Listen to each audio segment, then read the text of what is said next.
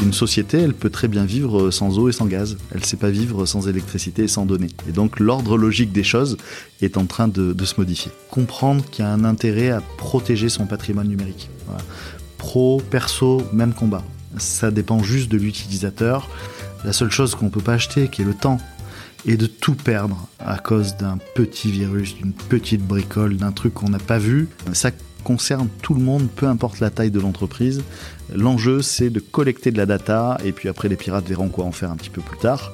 Dans tous les cas, on est quasiment dans une démarche financière hors des piratages étatiques évidemment qui n'ont pas d'intérêt, si ce n'est des intérêts de, guerre économique, mais on est vraiment vraiment euh, dans une nouvelle économie du piratage. Euh, c'est la mafia sur Internet.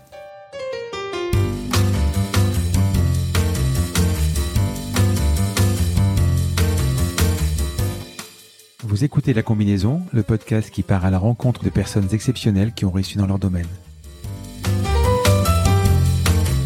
Sommes-nous tous égaux face à la réussite? Quel est le making-of, la combinaison d'éléments, de rencontres, de succès ou peut-être d'échecs qui ont porté des personnes ordinaires à devenir des entrepreneurs d'exception, des sportifs de haut niveau, des écrivains de renom ou des artistes qui rencontrent le succès? Je suis Frédéric Azoulay, un passionné de podcast depuis plusieurs années et dirigeant d'une entreprise papeo.fr, une imprimerie en ligne réactive pour les professionnels et les revendeurs. D'ailleurs, si vous écoutez cet épisode jusqu'à la fin, je vous offre un code promo pour commander sur notre site. Ces parcours de vie me passionnent, me fascinent et je me suis toujours demandé ce qui faisait la réussite d'une personne. Je sillonne la France pour tenter de répondre à ces questions en rencontrant ces personnalités incroyables. Tous les 9 jours, je vous retrouve et je vous partage ces conversations passionnantes qui j'espère vous inspireront autant que moi. Bonne écoute. Salut Kevin. Bonjour. Alors aujourd'hui on va parler cybersécurité, cyberattaque, sécurité. C'est euh, alors rien que le terme cyberattaque, c'est apparemment un terme qui est assez récent. À l'époque on parlait de piratage, de hack. Aujourd'hui on a l'impression que c'est vraiment omniprésent et surtout que ça a évolué. Il y a quelques jours, quelques semaines, le président Macron a même lui été piraté avec une sorte de petit logiciel Pegasus. Euh, c'est quand même incroyable de se dire qu'on va, on arrive euh, sur un téléphone pour, à, pouvoir pirater un téléphone qui normalement doit être ultra sécurisé. Il semble que rien ni aucun système ne soit à l'abri. Aujourd'hui, je suis avec toi, Kevin Polizzi, le fondateur de Jaguar Network, en charge de la division pro de Free. Alors, on a un épisode qui était consacré entièrement le site sur ton parcours. Avant de commencer vraiment le podcast, on va faire la mise à jour de ta vie, puisque je crois qu'elle a pas mal évolué. Euh, on va pas trop revenir sur ton parcours, mais ensemble, euh, dans ce hors-série, on va essayer de comprendre euh, la cybersécurité, les risques. Est-ce que ça n'arrive qu'aux autres? Et je vais parler de mon expérience euh, toute récente. Qu'est-ce qu'il faut faire en cas d'attaque? Peut-on s'en prémunir? Prévoir, lutter, euh, s'assurer. Et éventuellement envisager de tout perdre. Donc avant tout, on va faire cette mise à jour, cette update de ta vie. Qu'est-ce qui s'est passé depuis le numéro 6 qui, était, qui devait être en octobre-novembre 2019 eh bien, écoute, bonjour à tous. 2019, euh, c'était déjà il y a quelques quelques longs mois. Il s'est passé plein de choses. Hein. J'ai l'impression qu'il s'est passé dix ans. On a un masque déjà. Euh, exactement. Euh, on a évidemment mis sur le marché avec Jaguar Network la, la Freebox Pro, hein, qui a été notre grande occupation ces deux dernières années.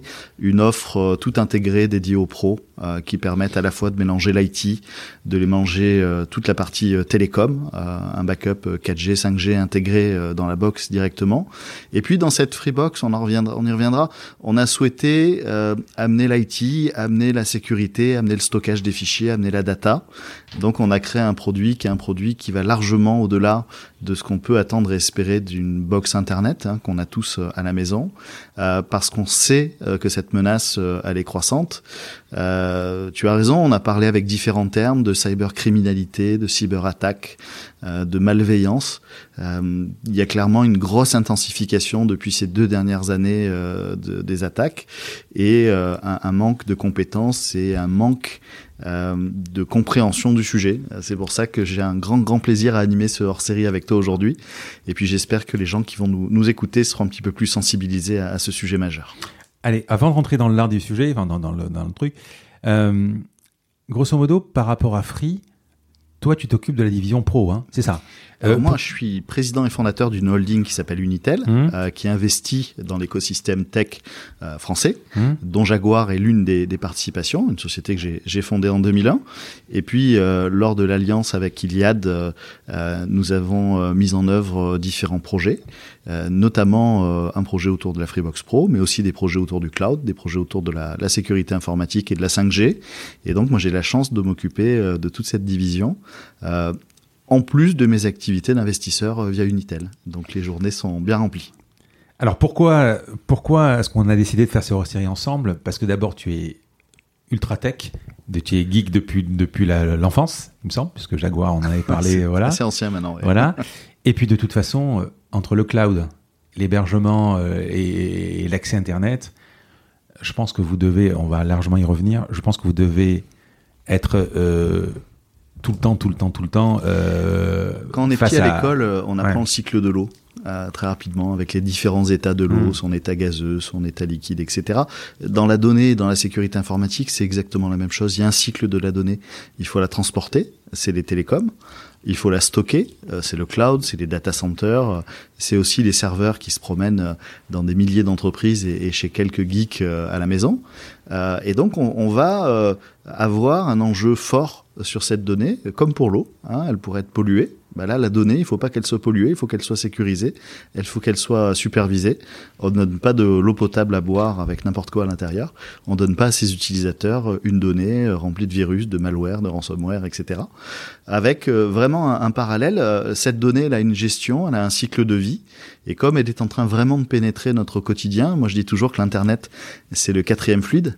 Euh, on a l'eau, on a l'énergie, euh, on a le gaz, et puis bah, aujourd'hui on a la donnée. Et euh, ce qui est assez amusant, c'est qu'on faisait un, test avec quelques collaborateurs l'autre jour. Une société, elle peut très bien vivre sans eau et sans gaz. Elle ne sait pas vivre sans électricité et sans données. Et donc l'ordre logique des choses est en train de, se modifier. Allez, on y va. Donc on va parler cyberattaque. Euh, depuis 2020, les attaques flambent. Alors je ne sais pas si on, tu peux me l'expliquer ou tu dois le savoir. J'ai noté 255% d'augmentation des, logiciels de ransomware. Les attaques ont été multipliées par 4. J'en ai subi une. Euh, je le raconterai plus tard. Perso, toutes les semaines, euh, euh, j'ai des serveurs chez OVH, par exemple, qui me disent attention début d'une attaque, attention fin d'une attaque. D'abord, avant de savoir, j'ai deux questions à te poser. La première, qu'est-ce que c'est une cyberattaque? Et la deuxième, pourquoi moi? Qui n'héberge pas euh, la NASA, euh, les trucs hyper, etc. Une boîte normale. Pourquoi on vient m'emmerder à moi? Bon, une cyberattaque, on, on, va revenir très rapidement dessus. Hein. On a parlé de cybercriminalité. Euh, c'est toutes les activités illégales euh, qui utilisent le réseau Internet. Hein. Hmm. Et là, vraiment, on peut faire un, un, un, parallèle avec ce qui se passe dans la vie de tous les jours. Euh, le ransomware, le rapt, euh, etc., etc. Euh, toutes sortes d'activités illégales traversent Internet. Pourquoi toi? Hmm. Parce que toi, tu es une cible beaucoup plus accessible que la NASA et que des gens qui investissent des millions d'euros, de dollars euh, dans leur sécurité. Et donc toi, quand on va venir euh, te demander une petite rançon de quelques centaines d'euros, potentiellement, euh, tu as la taille euh, de payer pour ne pas avoir à gérer le problème avec une assurance, avec des techniciens, des informaticiens, etc. Donc tu es une cible vraiment parfaite et aujourd'hui, la PME euh, est probablement le meilleur rapport qualité-prix du pirate. Euh, c'est-à-dire, je suis capable de lui envoyer à peu près n'importe quoi parce qu'elle n'a pas les moyens d'investir significativement en termes de sécurité. Et à l'inverse, euh, ce sont des sociétés qui sont souvent un petit peu en flux tendu de trésorerie ou de personnel, et donc elles tolèrent mal l'arrêt de production. Et donc, ce sont des cibles absolument euh, magnifiques. on pourrait faire le lien peut-être avec les antivax. voilà, c'est une cible magnifique pour un virus lorsqu'il n'y a pas d'antivirus. Ça marche comment? C'est-à-dire que euh, ils vont pas se dire euh, je vais aller choper Frédéric Azoulay, Papéo, etc. Ils se disent ils scannent en fait Comment ça marche? Ouais, c'est automatisé. L'internet est scanné en permanence, permanence. Crawlé, hein, en fait. Ouais, ouais on parle d'un bruit de fond qui en fait n'est pas un bruit de fond, mais qui est une partie significative du trafic internet mondial. Hein. Mmh. Euh, alors c'est sûr que quand on enlève YouTube, Facebook, euh, les GAFAM, etc., euh, on enlève 70% d'internet. Et ça, mmh. vraiment, il faut comprendre que ces boîtes-là, elles ont une hégémonie euh, quasiment totale sur Internet. Mais en parallèle de ça, il y a tout un tas de trafics, dont des trafics de bruit, euh, qui sont des trafics de scan. Alors, on va retrouver des géographies euh, au Moyen-Orient, en Russie, en Afrique, beaucoup en Asie aussi. Et puis, il y a deux types d'attaques. Il y a les attaques qui sont diligentées par des étudiants ou par des groupes de pirates. Et puis, il y a des attaques qui sont diligentées par des gouvernements. Euh, nous, on a eu la chance euh, d'être confrontés à peu près toutes les typologies d'attaques depuis maintenant près de 15 ans. Et on voit euh, celles qui sont des attaques pour nuire, hein, qui sont des attaques qui, qui cassent, euh, qui stoppent, qui arrêtent, euh, qui embêtent. Et puis, une grande majorité des attaques, je dirais quasiment 70 à 80%, c'est des attaques silencieuses des attaques dont l'objectif est d'exfiltrer de la donnée, d'aller récupérer dans le cadre de l'intelligence économique euh, des informations significatives sur une entreprise euh, ou des concurrents qui s'attaquent les uns les autres. On a connu ça aussi euh, dans des anecdotes assez marrantes. Alors, donc ça, si tu veux, ça sniffe en fait, ça, ça, balaye le, web, ça, ça, scanne. le web. Exactement. par exemple, moi, si j'ai un site hébergé sur Joomla ou sur WordPress, par exemple, ça va déterminer quel est le CMS ou quel est le logiciel voir si le page de sécurité a été mis ou pas. Voilà, un petit robot qui va venir analyser l'intégralité des pages du site web. Euh, ça pourrait faire penser aux robots de Google ou des moteurs de recherche. Hein. C'est mhm. exactement le même principe. On va venir collecter quelques informations de base euh, sur la page euh, qui est en face de nous. Et puis, on va chercher un moyen de rentrer. est-ce que c'est une passoire et donc on trouve 10 moyens de rentrer? Ou est-ce que c'est un site qui a été mis à jour récemment? Et là, il faut être un petit peu plus sioux, un petit peu plus expert. La difficulté des cyberattaques, c'est qu'aujourd'hui, elles sont accessibles à tout le monde à tel point ça ne fait pas du tout partie ni des budgets informatiques ni de la conscience collective. Aujourd'hui, on achète son site internet à une agence web, on le met en ligne, et puis on prie très fort qu'il se passe rien. Or, si l'agence web elle n'est pas rémunérée pour faire des mises à jour de sécurité régulières, il se passe en général pas grand-chose. Hein. Tout travail mérite salaire, comme on dit. Et donc, on se retrouve avec un internet infesté euh, de failles de sécurité et donc, c'est un, gâteau merveilleux pour les pirates qui n'ont plus qu'à s'en saisir. Euh, de 7 à 77 ans, hein. mmh. euh, on a une majorité d'étudiants euh, qui, pendant les vacances, on voit des campagnes d'attaque qui sont diligentées. On a une hausse des campagnes de cyberattaque pendant les périodes de vacances scolaires en France, par exemple.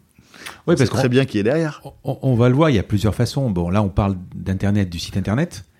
mais il y a aussi la connexion, enfin l'ordinateur quand tu le branches. Bien sûr. On va y revenir aussi. Quel est l'enjeu euh, Quand je t'ai posé la question pourquoi moi, euh, tu vois par exemple moi sur mon site d'e-commerce, euh, tu commandes, quand tu as un truc, tu es redirigé vers la banque, donc j'héberge pas de numéro de carte bleue, etc. Donc chez moi, alors s'ils scannent, c'est qu'ils savent pas ce qu'ils vont trouver de toute façon. Je pourrais éventuellement héberger des numéros de carte bleue, mais quand euh, ils vont scanner, ils cherchent quoi? Plutôt des emails, des numéros de carte bleue C'est un euh, cambriolage dans les règles, c'est-à-dire qu'on ouvre la porte et, on, verra bien, et on verra bien ce qu'on trouve derrière. Mmh. Alors après, dans des sites de e-commerce, en général, on trouve des données personnelles. Mmh. Elles sont censées être procédées et, et, traitées par le RGPD, mais bah, de temps en temps, il y a encore des petites faiblesses. Tout le monde s'est pas mis à jour à la vitesse euh, escomptée par le, le régulateur européen. Euh, et donc, on, va venir trouver des données personnelles qu'on va pouvoir vendre euh, sur le dark web. Euh, sur le, le, réseau internet alternatif, hein, euh, sur lequel en fait on va pouvoir acheter pour 20, 30, 50 dollars euh, des milliers d'adresses mail, euh, des milliers de numéros de carte bleue, euh, tout un tas d'informations, libre à chacun d'en faire ce qu'il en souhaite. ça pourrait être une entreprise tout à fait traditionnelle qui vend des goodies sur Internet et qui a besoin de s'acheter un fichier client de 700 000 adresses email dans une région française pour être capable d'aller cibler des clients à côté de chez elle. Il y a vraiment tout est n'importe quoi. Et un peu comme en cuisine, chacun trouvera les ingrédients qui lui conviennent pour fabriquer ce qu'il cherche à, avoir. Et puis de temps en temps, on trouve des surprises. Euh, il y a de grandes sociétés comme Adidas, comme Sony, euh, qui, qui, se sont fait euh, pirater. dimanche dernier, c'est Deutsche Telekom qui s'est fait voler 3,5 millions de données personnelles de ses clients. ça concerne tout le monde, peu importe la taille de l'entreprise. L'enjeu, c'est de collecter de la data, et puis après, les pirates verront quoi en faire un petit peu plus tard. Dans tous les cas, on est quasiment dans une démarche financière tout le temps, hors des piratages étatiques, évidemment, qui n'ont pas d'intérêt, si ce n'est des intérêts de, guerre économique. Mais on est vraiment, vraiment euh, dans une nouvelle économie du piratage. Euh, c'est la mafia sur Internet. Quand... Euh, quand, le robot est arrivé, il a détecté la faille, il a détecté, il a détecté qu'il n'y a pas de page de sécurité, donc il peut rentrer. derrière, c'est il y a une sorte de rapport et ensuite il y a des gens mano mano qui vont commencer à, à bidouiller. Alors en général, c'est maintenant tout automatisé parce que c'est c'est quand même un petit peu ancien maintenant ce genre d'attaque et ce genre de biais. Euh, et donc en fait, c'est un robot hein, qui qui va faire l'équivalent de ce qui se faisait en manuel il y a 10 ou 15 ans, euh, qui va venir récupérer, collecter, classer mmh. et puis à partir de là valoriser. C'est une démarche de big data. Hein, quand on fait de l'industrie 4.0, on met euh, des objets connectés sur ces machines industrielles, on en connecte la donnée et on regarde si la chaîne de fabrication elle tourne à, plein régime ou s'il y a des petites optimisations à faire ou, des défauts qualité à régler. On est exactement sur le même sujet. C'est une démarche de big data. J'ai quand même l'impression que on se pose pas la question euh, si on va être attaqué. On se pose, on doit se poser la question quand on va être attaqué en fait. C'est vraiment euh, presque inéluctable. Ah, c'est Tu branches, tu plugs, tu attends. Ah bah exactement. Alors mm. bon, bah après il y a des gens qui sont plus ou moins courageux, plus ou moins conscients. Hein. Ça dépend. Euh, encore une fois, euh, quelqu'un qui fait quelques dizaines d'euros de chiffre d'affaires par mois sur son site internet, il peut prendre le risque, il peut tolérer le risque. Une boîte de e-commerce dont on, on, se souvient pour la plus grande majorité que le site web, en général, il est ou devant ou derrière la boutique des Champs Élysées. Là, ça vaut quand même le coup d'y mettre quelques ressources et de regarder. Mais comme d'habitude, et comme d'habitude, euh, depuis toujours sur tous les sujets, on apprend de ses erreurs. Hmm. C'est très très rare d'être euh, proactif. Tant qu'on ne s'est pas brûlé avec la boîte d'allumettes, on se dit pas que c'est chaud et qu'il faut pas jouer avec. Et donc, il y a beaucoup d'entreprises aujourd'hui qui sont mises à l'arrêt. Hein. Euh, je pense à une entreprise qui s'est fait pirater 1500 postes de travail, 1000 serveurs, euh, par un ransomware assez, assez violent, euh, diligenté par un groupe de pirates qui demandait à peu près 2 millions de dollars de rançon pour donner la clé de déchiffrement des fichiers. Euh, tu as les hôpitaux, tu as la Voilà, mais, mais, mais, le problème des entreprises, c'est qu'elles ne peuvent pas payer ces rançons, soit parce qu'elles n'ont pas les moyens, c'est l'analyse la plus simple, soit parce que leurs assureurs ou leurs clients n'accepteront plus de les couvrir derrière. Et donc on se retrouve face à un mur où la seule manière de s'en sortir, c'est de disposer d'une copie de son jeu de données et d'être capable de redémarrer ça. Là, je parle d'une société euh, qui a mis 10 jours à redémarrer, ce qui est un délai très court. Hein, on a des collectivités qui mettent entre 6 mois à 1 an pour redémarrer sur le même type d'attaque. 6 mois à 1 an, hein, sans état civil, sans logiciel de cimetière, sans rien, hein, au, papier et, au crayon. Euh, et donc 10 jours, c'est quasiment euh, plus de 20 000 salariés qui sont au chômage technique avec euh, bah, toutes les conséquences qu'il y a derrière. Tout ça parce qu'on a laissé un, un, compte VPN ouvert, euh, un salarié avait quitté l'entreprise et puis euh, le login mot de passe s'est retrouvé sur le dark web et, et, le pirate un peu malin, un crack, il est remonté dans tout le système en, en, silence. Et mmh. c'est ça qui fait peur, c'est que tout ça se fait en silence. Ouais. À l'époque, on parlait de, de, de virus. maintenant, on parle de malware, ransomware euh, phishing, fraude au président. C'est quoi les différents types d'attaques on, vient d'en évoquer quelques-unes, mais euh, est-ce que tu peux donner quelques-unes, par exemple? Bah, Déjà, le, le, le, monde entier parle maintenant de virus dans le monde réel. Euh, donc, euh, moi, sincèrement, j'y ai trouvé des parallèles assez incroyables entre ce qu'on a vécu dans le monde cyber en termes de rapidité de propagation des virus et ce qu'on retrouve dans le monde réel. Donc, il faut pas du tout décorréler le monde cyber du monde réel. Hein. Mmh. C'est ni plus ni moins qu'une homothétie l'un de l'autre. Hein. Ils se ressemblent énormément. Et effectivement, si on parle des Jeux Olympiques de la cybersécurité, il y a des grandes, il y a des grandes divisions, il y a des grandes euh, familles. Euh, la fraude au président, euh, c'est la fraude sociale, c'est-à-dire celle qui vient abuser de la confiance de quelqu'un. Elle est très peu technique. Alors on peut le rappeler, on va le rappeler alors, bah, ça consiste à envoyer un email à, à, une société, un directeur financier, un comptable, etc., pour lui demander euh, d'exécuter un virement bancaire euh, très rapidement, parce qu'il y a toujours une urgence euh, instantanée dans ce cadre de, de virement. Nous-mêmes, on l'a connu ici. Alors, on n'est pas, on n'est pas euh, vraiment dans la cyberattaque, on est dans l'arnaque en fait. C'est le cyber. cyber oui, mais c'est le, c'est le canular téléphonique presque de dire. Euh... On est, on est quasiment là-dedans. Euh, on abuse de la conscience. Ça s'appelle le social engineering, en mmh. fait, tout simplement. On fait de l'ingénierie sociale. On donne les trois arguments qui sont les trois arguments que seuls les gens euh, qualifiés dans l'entreprise peuvent connaître. Ils sont tous disponibles sur LinkedIn et de partout, en fait, si on, on prend cinq minutes mmh. pour en faire la synthèse. Et donc, on lance une fraude au président. On a des fraudes au président qui sont un peu plus avancées. Nous, on a rencontré ça, où la personne qui a téléphoné au, au directeur directeur financier de Jaguar avait la même voix que moi. Ah et, donc, euh, ils ont pris des vidéos sur YouTube de différentes interventions, et puis euh, ils se sont ou entraînés ou ils ont mis une intelligence artificielle pour construire les quelques phrases qui allaient bien et qui lui ordonnaient de faire un virement en Chine de 700 000 dollars dans le quart d'heure. Ce qui n'est pas tout à fait les virements qu'on fait tous les jours chez nous non plus, mmh. ce qui a, totalement euh, semé le trouble. mais aujourd'hui, on peut fausser un numéro de téléphone entrant, on peut afficher n'importe quoi sur le téléphone. Non, mais tu aurais pu, tu aurais pu ne serait, enfin, 700 000, c'est gros quand même, mais, euh, mais je sais pas, 5 000. Ah, mais je pense que quelques milliers d'euros, ça serait passé. Hmm. Euh, on était sous les procédures de contrôle, et sous les procédures de contrôle, on, on, on vérifie pas. Euh, donc voilà, il faut être hyper, hyper euh, attentionné sur ces sujets d'ingénierie sociale. C'est euh, un coup de fil au service informatique où un utilisateur a perdu son mot de passe, il lui faut dans la seconde, et le gars se méfie pas, lui donne. Hmm. Et crac, on a la main sur le VPN, on rentre dans le réseau de l'entreprise, et puis dans six mois, on y laissera un petit cadeau. Donc on a tout ce qui est social engineering. Après, on a tout ce qui est virus, malware, euh, tout ce qui se transmet en général par Alors, c'est quoi la différence entre un virus et un malware Alors, un virus, il a euh, plutôt une approche destructive. Hmm. C'est-à-dire qu'il a plutôt une approche dans laquelle on vient, on arrête le système, ça ressemble à peu près au virus biologique, hein, hmm. celui qui vient embêter votre corps. Soit il y a un antibio et, il sort, euh, soit il n'y a pas d'antibio, ça devient plus grave. Euh, le malware, il, est là pour embêter les gens. C'est-à-dire, par exemple, il est là pour transformer votre ordinateur en relais de messagerie pour des pirates. Donc, il va venir s'installer gentiment, et puis, euh, bah, il va utiliser la puissance informatique, par exemple, pour miner de la blockchain. Ah oui. Donc vous comprenez pas, d'un coup votre ordinateur il devient à 100% d'utilisation tout le temps. Il est très très lent. Pourquoi? Parce qu'il y a deux rigolos qui se sont dit tiens, euh, plutôt que d'aller euh, faire des, des, des, calculs de blockchain sur des supercalculateurs, on va infecter 200 000, 300 000 PC. Et puis même si la puissance elle est très faible, finalement euh, il vaut mieux 300 000 PC qui bossent pour moi gratuit que d'aller payer 5 euros d'électricité dans un gros supercalculateur. Donc mmh. tous les malwares ils sont là pour enquiquiner. Ils sont en général au service de tiers donc ils bossent, c'est des sous-traitants de tiers. Et puis après, on a tout ce qu'on retrouve plus dans le type ransomware ou, dans le type euh, attaque anti-DDoS. Le ransomware, c'est celui qui vient chiffrer vos fichiers euh, contre une rançon. Hmm.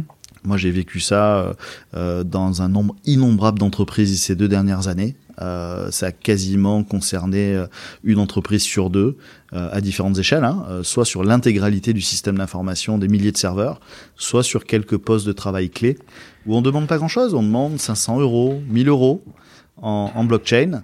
comme ça, tout ça s'évapore très vite dans la nature. Et tu as des clients qui ont payé? Alors, en général, on paye, ou on paye pas? alors en général, on paye pas. Hmm. Euh, on paye pas parce que normalement, on a un système de sauvegarde qui est testé, validé, fonctionnel. Donc celui qui en arrive à payer, c'est qu'il a raté un bout du boulot. Et en général, celui qui paye une fois, il paye toujours. Et donc du coup, il faut faire très très attention parce que on peut, pour sauver les intérêts d'une société, être tenté de dépenser quelques milliers d'euros parce qu'évidemment, c'est beaucoup plus simple de payer que de perdre un mois, deux mois de chiffre d'affaires et ça prend tout de suite des proportions énormes, surtout dans les PME. Hein. Mmh. Euh, mais à l'inverse, quelqu'un qui, qui, paye devient une cible permanente. Hein. C'est la cour de récréation à l'école. Hein. Donc il, il, faut faire attention à ça. Et la, le seul moyen de lutter contre le ransomware, euh, c'est le backup, c'est la sauvegarde de fichiers, du versionning. Et puis les attaques DDoS, ce sont des attaques distribuées.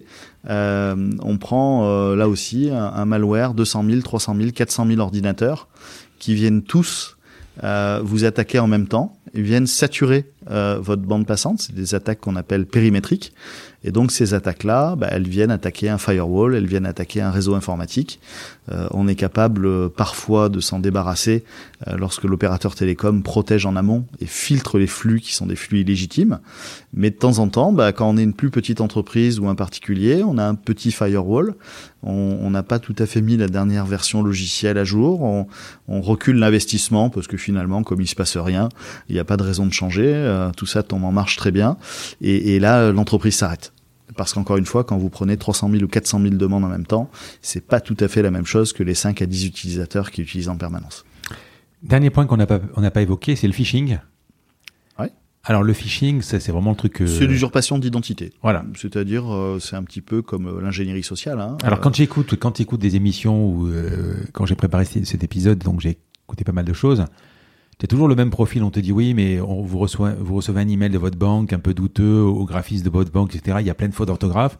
Mais ça, j'ai l'impression que c'était avant. Aujourd'hui, maintenant, les fautes. Euh, Alors déjà, il n'y a plus de fautes depuis longtemps. Voilà, donc c'est plus compliqué. Euh, la charte graphique, c'est la même, Mhm. au pixel près.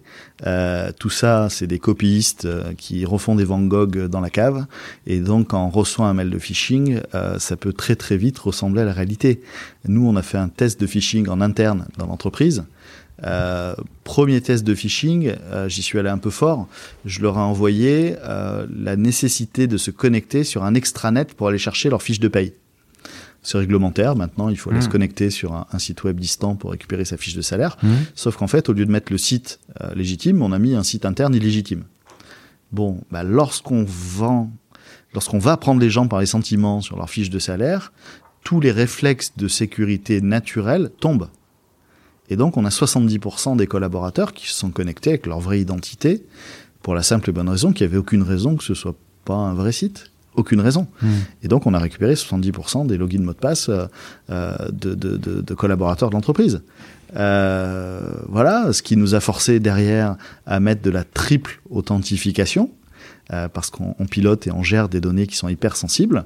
Et donc, on a euh, différents moyens maintenant de se connecter euh, pour s'assurer.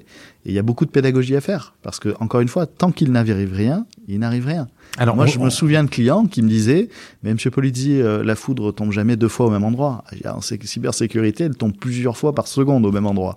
Donc, euh, ne nous trompons pas. On va juste définir ce que c'est la double authentification ou la triple. La simple, c'est login mot de passe. La double, c'est avec un SMS ou un mail de confirmation. La triple, c'est quoi Un authentificateur, par exemple? Exactement. Ouais. On, vient euh, Avec- rajouter une série de chiffres euh, générés par un algorithme derrière son mot de passe, Hmm euh, ce qui permet d'avoir un mot de passe euh, fort, mais renforcé par un, un tiers externe. Et en général, ce sont des tokens qui sont ou matériels, historiquement, ou maintenant des petits logiciels qu'on met sur les téléphones portables. Google récupérer. Microsoft Voilà, ouais, choses. RSA, RSA pour le- les, les plus célèbres en mode, en mode payant. Le risque Alors, on dit que 90% des attaques informatiques sont dues à des erreurs humaines. Euh, Qu'est-ce que tu en penses? Évidemment, l'humain est quasiment plus manipulable que la machine. Qu'est-ce que tu en penses? Alors moi, je me garderai de faire des statistiques, hein, Mm. euh, parce qu'encore une fois, tout ça est tout à fait variable et, et- et tout à fait euh, discutable.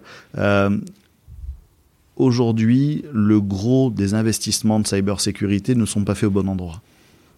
C'est-à-dire qu'aujourd'hui, on s'occupe de mettre des murs et des frontières, on s'occupe euh, de mettre des postes douaniers à l'int- à l'intérieur de l'entreprise. Or, euh, c'est la personne qui n'a rien à faire de l'informatique qui est la plus grosse faille. Euh, récemment, une, très grosse station de câbles sous-marins optiques hyper critique à l'international se faisait pirater à partir de la connexion 4G de l'utilisateur qui regardait des vidéos en attendant que les travaux se fassent. Donc, euh, encore une fois, il faut bien bétonner euh, autour de la maison, mais c'est pareil qu'un cambriolage. Celui qui veut rentrer, il rentre. Hein. Ça sert à rien de mettre une porte d'entrée trop chère. Hein. Il vaut mieux euh, lui, lui donner un point euh, d'accès euh, qui est un point d'accès facilité, parce que celui qui veut rentrer, il rentre. Donc aujourd'hui, il y a un, un vrai sujet d'écosystème de cyber qui est en train de se mettre en route. Voilà. Historiquement, les gros acteurs nationaux ont préféré faire confiance à des solutions euh, étrangères euh, de type euh, Israël, qui est ultra fort en cybersécurité, qui est vraiment pour eux un enjeu stratégique majeur. Les Américains, qui historiquement sont très bons sur ces sujets-là. Euh, on a un écosystème de la cyber à bâtir en France et on va le bâtir avec des clients. Parce que, comme toujours, pour construire quelque chose de sérieux, euh, il faut absolument avoir euh, des entreprises, des entrepreneurs et des clients. Et donc ces failles, euh, je pense qu'elles dépendent ouais, très largement euh, de l'humain, du facteur humain. Et, et aujourd'hui, ce facteur humain, par une forme de négligence, hein, il faut le dire aussi, euh, se soucie peu de ses données personnelles chez Facebook et se soucie peu des données informatiques de l'entreprise. C'est pas une priorité, il va falloir que ça le devienne dans les semaines et les mois à venir. Tu vois, tu, tu, c'est marrant parce que euh, hier, hier, hein, euh, je reçois un mail d'un fournisseur, d'une personne que je connais et qui est chez un fournisseur, qui me dit euh, euh, alors c'est vrai qu'il n'y avait pas marqué salut Frédéric, il y avait marqué bonjour. Tiens, voici, voici la mise à jour de notre tarif. Voilà, tu cliques ici pour aller sur le tarif. Donc, c'est un fournisseur avec qui je travaille toutes les semaines. Je clique dessus Bien sûr. et euh, ça me dirigeait vers un lien One- OneNote que je n'avais pas installé. À l'ancienne. Voilà. Et du coup, je dis bon, je ferai ça plus tard. Et, euh, et j'y suis pas allé en fait. Et euh, une, deux heures après, je reçois un mail de la direction du service en disant attention, le, le, mail d'Elodie a, a, été piraté, ça ressemble à ça, surtout ne cliquez pas. Mais je me dis, si c'était un truc Excel ou Word, euh, j'aurais cliqué en fait. Et, et c'est bizarre parce que là, on est vraiment. Euh... Il n'est pas légitime de pas cliquer. C'est-à-dire que c'est normal. Pas possible de pas cliquer. Oui, voilà. C'est normal de cliquer sur le mail d'un fournisseur qu'on reçoit toutes les semaines. de la personne que je connais en plus là-bas. Voilà, voilà, exactement. Sauf que on vient euh, voler son identité sur LinkedIn, mmh. on vient récupérer sa mission, on, on, lui pirate son poste, on récupère deux trois ordis qu'elle envoie à ses clients préférés, euh, deux trois mails qu'elle envoie à ses clients préférés, et puis et puis crac, euh, c'est parti. Et donc tout ça est très simple aujourd'hui. Hein. Malheureusement, tout ça est très simple. Donc la, première faille, la faille la plus importante, c'est l'email quand même. C'est la messagerie. Hein. C'est l'outil qu'on utilise le plus au quotidien, euh, qui est rentré le plus dans les mœurs mmh. et dans, dont on se méfie le moins aujourd'hui. Et finalement, l'espionnage industriel ou truc, c'est accessoire? Ça dépend des boîtes, quoi. Ah bah chez Airbus ça doit pas être très accessoire. hein, voilà, chez Airbus, mais, mais, mais, chez, euh, je dirais aujourd'hui, c'est comme d'habitude. Moi je prends toujours l'exemple de la Formule 1. On a inventé l'ABS en Formule 1 sur un nouveau système de freinage. Bon, hmm. alors aujourd'hui ça concerne les grands comptes, mais demain ça concernera peut-être le voisin en face là qui, qui veut t'acheter ta boîte ou qui veut t'acheter euh, ton bâtiment et qui se dit tiens euh, si la boîte coulait là, ça lui permettrait peut-être de me vendre son bâtiment. Euh, et donc malheureusement, euh, bah, c'est des comportements qui vont croître et c'est une menace qui est une menace qui va perdurer dans le temps. Donc c'est l'heure de s'occuper de traiter. Hein, la maladie maintenant on la connaît, maintenant il faut s'occuper du traitement. Toujours sur le risque, euh, il semblerait qu'on ait à peu près 26 milliards d'objets connectés. Euh, L'ordinateur, à mon avis, c'est celui qui est le plus intelligent, qui est le, plus à même à se défendre. Mais euh, le petit AirTag ou la petite caméra connectée, etc. Est-ce que, oui, est-ce que euh, c'est là, ça peut être une porte d'entrée aujourd'hui qui n'est pas encore faite pour se défendre? Alors, elle, est, elle, est, elle vient d'un écosystème qui vend du matériel. Donc aujourd'hui. Là, tu me montres une, un détecteur. un, euh, prototype De, de, de, caméra. Hmm. Euh, c'est fait d'un écosystème qui vend du matériel. Donc cet écosystème matériel, il a euh, 3 à 6 mois pour développer un nouveau produit parce que ça va à une telle vitesse de dépréciation. Euh, la technologie avance tellement vite que la durée de vie d'une caméra, euh, c'est 6 mois quand elle est au top niveau et c'est 2 ans avant qu'elle sorte du catalogue. Et donc, euh, on met la priorité, la grosse priorité, non pas sur ce qui est logiciel, mais sur ce qui est matériel. Hein, L'approvisionnement, le sourcing, et encore plus en ce moment avec les pénuries de, de, de composants électroniques mondiaux, où on doit vraiment ruser d'ingénierie pour remplacer celui qui est disponible dans 72 semaines sur un produit qui va être euh, totalement dépassé dans 70. Hmm. Donc autant dire qu'en ah ce moment, c'est vraiment rock'n'roll. Euh, il commence à y avoir euh, une vraie euh, prise de conscience euh, liée au fait que le logiciel n'est pas accessoire, le logiciel est prioritaire et primaire et principal. Et donc il y a des consortiums qui commencent à définir un certain nombre de logiciels qu'ils se partagent entre eux, comme on a connu avec Internet, comme on a connu dans les télécoms. Hein, les premiers objets connectés qui se sont le plus répartis, c'est les box Internet. Donc voilà, ça, ça, va encore prendre du temps, mais effectivement, l'objet connecté qu'on achète sur un site web pas cher euh, au fin fond de l'Asie, en général, il vient avec un cadeau surprise. Euh, et donc, euh, bah, un jour ou l'autre, il pourrait. Y compris peut-être une backdoor si c'est un truc qui est pas. Euh, Alors une backdoor si on a l'envie d'aller filtrer, d'aller hmm. récupérer de la donnée. Hein, mmh. et encore une fois, c'est vraiment le cas dans un nombre significatif d'objets. Euh, et encore plus aujourd'hui parce que le business model, c'est aussi de faire de la data. Et donc, plus on en récupère, plus on est capable de faire des choses. Mm. Euh, Amazon vient de prendre une amende record au Luxembourg la semaine dernière euh, de plus de 700 millions d'euros. Pourquoi? Parce qu'en fait, ils s'amusaient à collecter vos cookies, vos informations personnelles, avant de vous demander si vous étiez d'accord. Donc, grosso modo, je prends tout, et une fois que tu me dis que t'es pas d'accord, j'arrête. Mm. Donc là, ils se sont dit, non, quand même, on va pas faire comme ça, c'est pas l'esprit de la loi européenne. Et donc ces objets connectés sont une, une menace, euh, ils sont aussi une opportunité importante de création de valeur, parce qu'on va venir outiller des processus qui sont un petit peu euh, sous-performants, et donc il faut trouver le bon équilibre. Mais, mais euh, là, tu, tu montes ta caméra, évidemment, la caméra qui est sur mon réseau, elle connaît mon, mon code Wi-Fi, etc. Donc elle, elle est, elle est connectée à mon réseau. Potentiellement, bah, c'est un client en fait. Si j'arrive à la pirater, euh, je peux donc il faut que j'arrive à trouver l'OS de, de, de, enfin, le, le, le, le, langage de, ma caméra. Si j'arrive à la pirater, je peux avoir une porte sur mon réseau. Ouais, bien sûr, bien sûr. Hmm. Bien sûr, mais la caméra, en général, elle va parler avec un serveur internet pour savoir si son logiciel il est bien à jour. Et donc celui qui trouve euh, la clé de la porte, il ouvre la porte. Ouais. Et ça, c'est valable dans tous les domaines. Et le télétravail, c'est encore des failles aujourd'hui? Je sais pas, un TeamViewer ou un VPN ou euh, bah, Le télétravail a, a eu euh, deux vertus. Euh, la première, c'est de digitaliser à vitesse grand V l'économie. Hmm. Notamment la banque qui a été fortement mise à contribution pendant la crise sanitaire.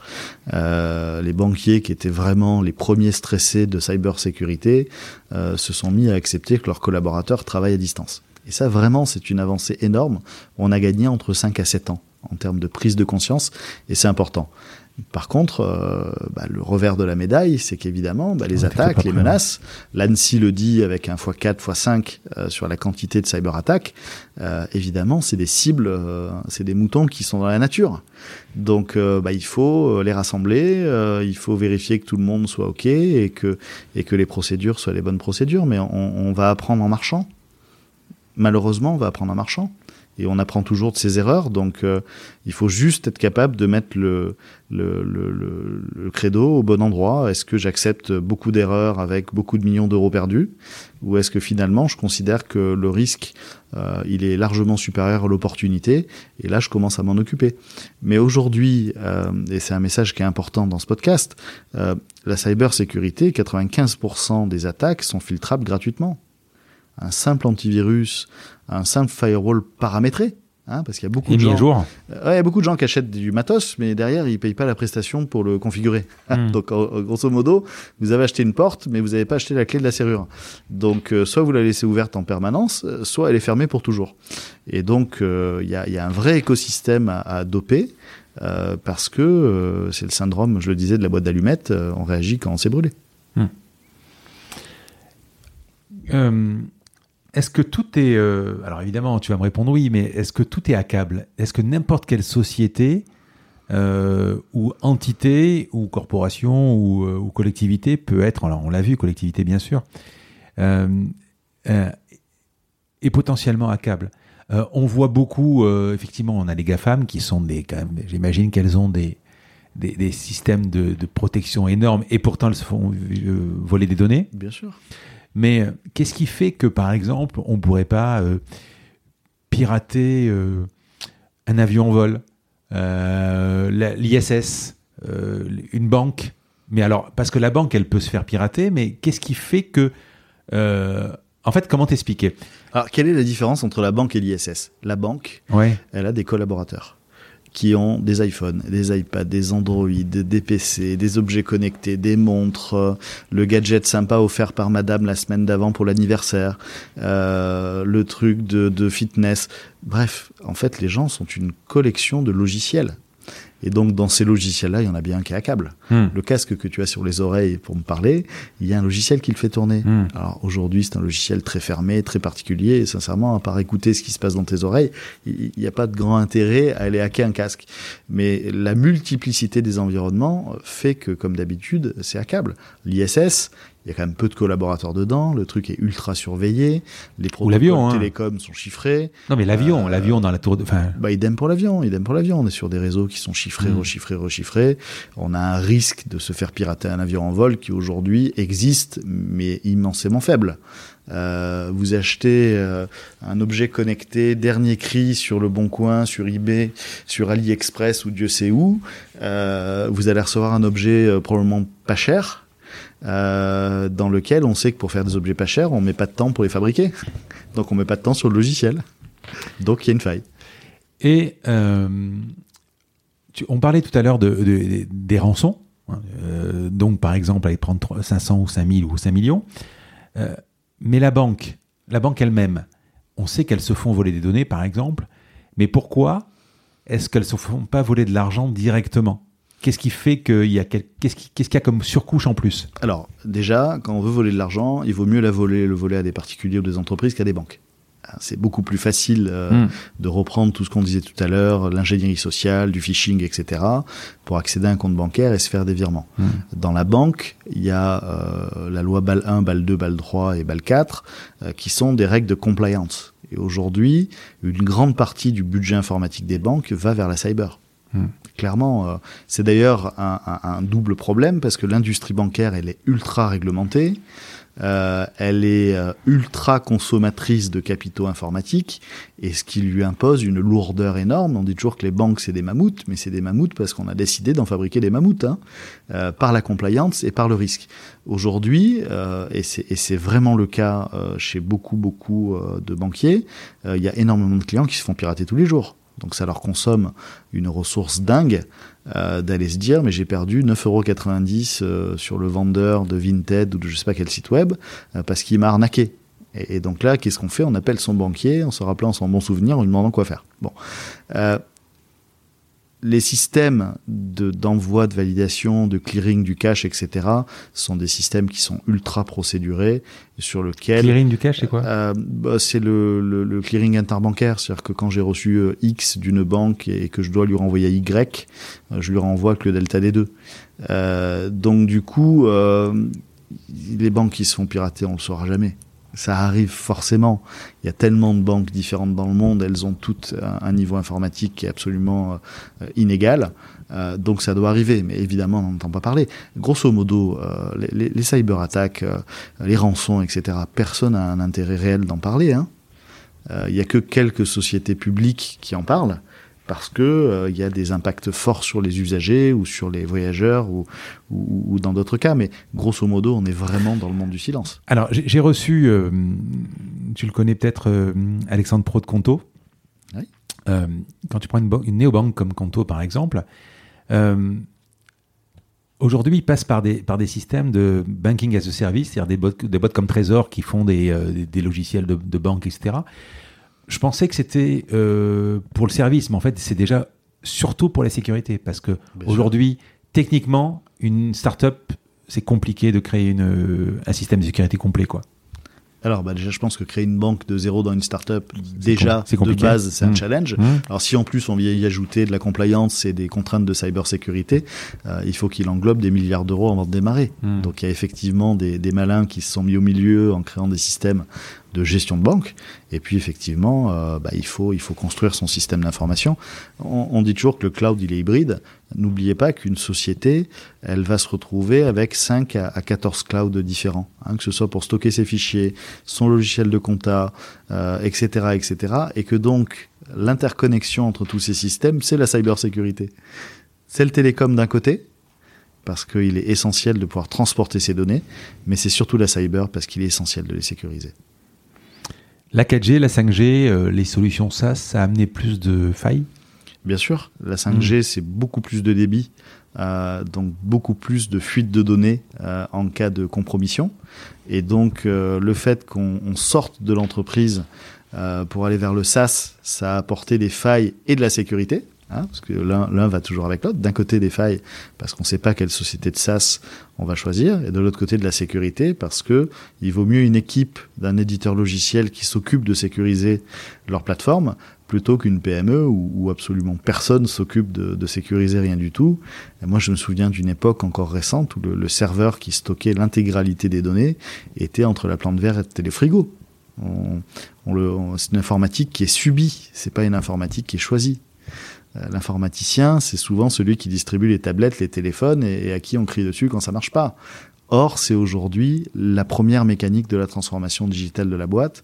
C'est la première mécanique de sa performance économique, parce que quand on optimise les choses, bah, mécaniquement, il y a du résultat complémentaire qui arrive, et ça dégage des lignes budgétaires pour investir en R&D. C'est hyper important. D'un côté, tu prends mon cas à moi, si demain euh, je me fais pirater entièrement l'ordinateur, j'ai quasiment que des solutions SaaS entre Adobe, euh, Microsoft, etc. Même mes mails. Euh, si j'ai un souci, je redémarre. Quoi. Euh, Complètement. Ouais. Tandis que le, vieux fichier PST qui, traîne sur l'ordinateur, tu te fais pirater, tu te fais pirater. Il faut passer un petit coup de fil à l'informaticien. Il n'avait pas le temps d'être là aujourd'hui, il sera là demain. Et immédiatement, on, prend 3-5 jours pour redémarrer. Et 3-5 jours de chiffre d'affaires sur 200 jours ouvrés, ça commence à être significatif. Allez, on va avancer. Alors, qui sont-ils les cybercriminels? Donc, On a parlé, alors j'avais noté que, alors tu, tu, as, fait un parallèle avec euh, le virus, j'avais noté que on parle de la troisième guerre mondiale qui serait une, guerre, une cyberguerre. Je suis pas trop avec le virus aujourd'hui. On a l'impression que presque le, le, le, Covid, c'est presque la troisième guerre mondiale de toute façon. Économique d'abord. La troisième guerre mondiale, elle a démarré il y a très longtemps.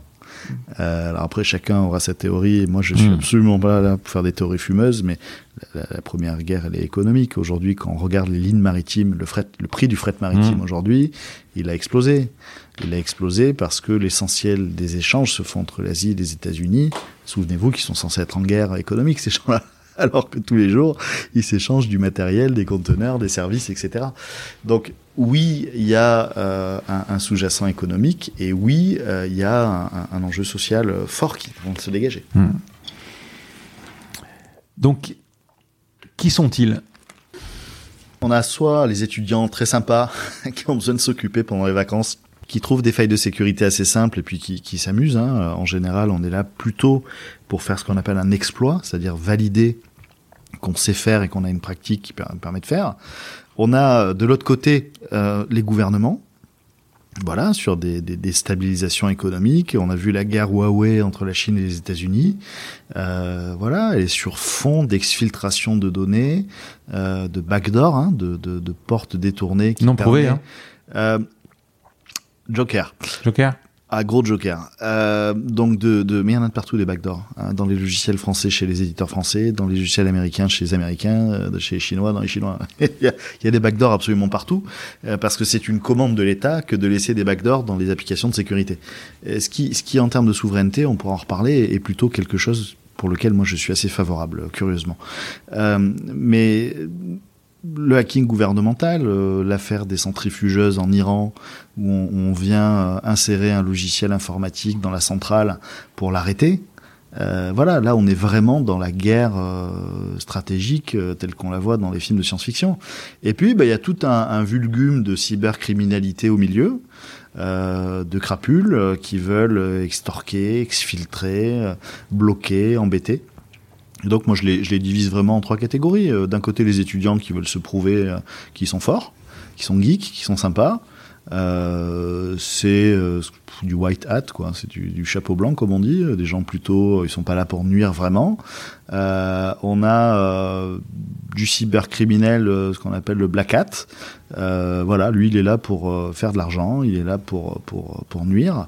Et puis on a le, le, les gouvernements qui là font font une autre une autre tentative qui est d'avoir la main sur un, monde cyber qui est l'équivalent du monde réel, avec les mêmes enjeux d'énergie, de flux monétaires, etc., etc. Parce que finalement, c'est là où les transformations et c'est là où les informations euh, se situent. J'ai même lu qu'il y a des boîtes comme, euh, enfin des boîtes, des, des, je sais pas ce que c'est, hein, c'est même pas des boîtes, des trucs comme euh, Reville qui, qui, qui, vendent des services en fait, qui louent des services, presque des ransomware as a service euh, pour proposer euh, des prestations de hacking, etc. Comment on peut laisser faire ça? Alors, comment on peut laisser faire ça? C'est une, une, une, belle et grande question. Il euh, n'y a pas de régulation. Et comme d'habitude, les choses débutent dans le chaos et se finissent avec une régulation excessive. Hmm. Et en Europe, on est assez bien parlé, on est assez bien placé pour en parler parce que on, on, vit comme ça. On, on, prend le parallèle avec les crypto-monnaies. Hmm. Voilà. Hier, on lisait que les crypto-monnaies avaient encore dépassé plus de 2000 milliards de dollars de valeur. Bon, c'est super, mais ça vaut pas un radis le jour où l'Europe euh, régule et le jour où l'Europe arrête ça, on, stoppe le sujet et on s'arrête dans l'instantané. Et donc, ce qui est important, c'est de regarder comment on peut réguler le truc. Le, le, le point pour nous, c'est en termes de cyber, comment on est capable euh, de protéger. C'est ça le vrai sujet. Parce que se faire attaquer, on va se faire attaquer, c'est sûr. N'importe qui, n'importe quand, à titre perso, à titre pro, au titre familial, à d'autres titres. Et donc, il est important pour nous euh, de mettre sur le marché des choses qui soient accessibles. La cybersécurité aujourd'hui, elle est vécue comme coûteuse, comme problématique, comme un frein total à ses utilisateurs. Et aujourd'hui, elle est subie, alors qu'il faut qu'on arrive à ce que demain elle soit choisie. Et tout ce qui est dark web, tout ça, ça contribue forcément. Et là, comment, comment on laisse faire ça aussi? Bah, Le dark web, c'est la cour de récréation des geeks euh, et des criminels. C'est-à-dire qu'aujourd'hui, euh, le dark web, il existe parce qu'il y a des serveurs qui sont distribués dans tout un tas de pays, euh, dont la France. Hein. Euh, hmm. Il n'y a pas de géographie qui soit plus favorable ou moins favorable au dark web. C'est distribué et puis c'est chiffré, c'est crypté et, et, donc ça peut vivre assez facilement. Il y a tout un tas d'informaticiens qui se régalent à alimenter le dark web parce que c'est aussi un mouvement politique. C'est un altermondialisme. C'est Anonymous et tout ça, ouais. Voilà, c'est des altermondialistes euh, qui sont des gens euh, sains de corps et d'esprit, euh, mais sauf qu'ils n'ont pas du tout envie de vivre dans le même monde que nous. Voilà, nous, on est dans un monde très particulier dans lequel on, on, accepte une théorie de la croissance, etc., etc. Eux, ils sont pas du tout là-dedans. Et toi, chez Jaguar, tu, tu as des façons de voir si tu n'héberges pas des serveurs de dark web? Alors nous, on a évidemment avec le temps développé tout un tas de logiciels euh, qui nous permettent d'analyser les trafics réseau. Mmh. Et donc on, voit des choses. On a une cartographie comme la météo, hein, en, quasi temps réel de ce qui se passe dans l'entreprise. Et puis très régulièrement, encore ce week-end, hein, euh, on informe nos clients euh, qu'il y a des choses sur leur machine qui, qui n'ont rien à y faire. Voilà, que ce soit des relais de spam, qui est la partie euh, gentille du sujet, ou que ce soit du dark web ou, du trafic de carte bleue, ce qui est une partie beaucoup moins gentille. Mais, euh, hein, comme le disait un célèbre cycliste, à l'insu de leur plein gré. Hein. Hmm. Ils n'ont pas du tout envie euh, que leur serveur ou que leur entreprise corresponde à ça. Allez, on va parler de la, cyberattaque quand elle arrive.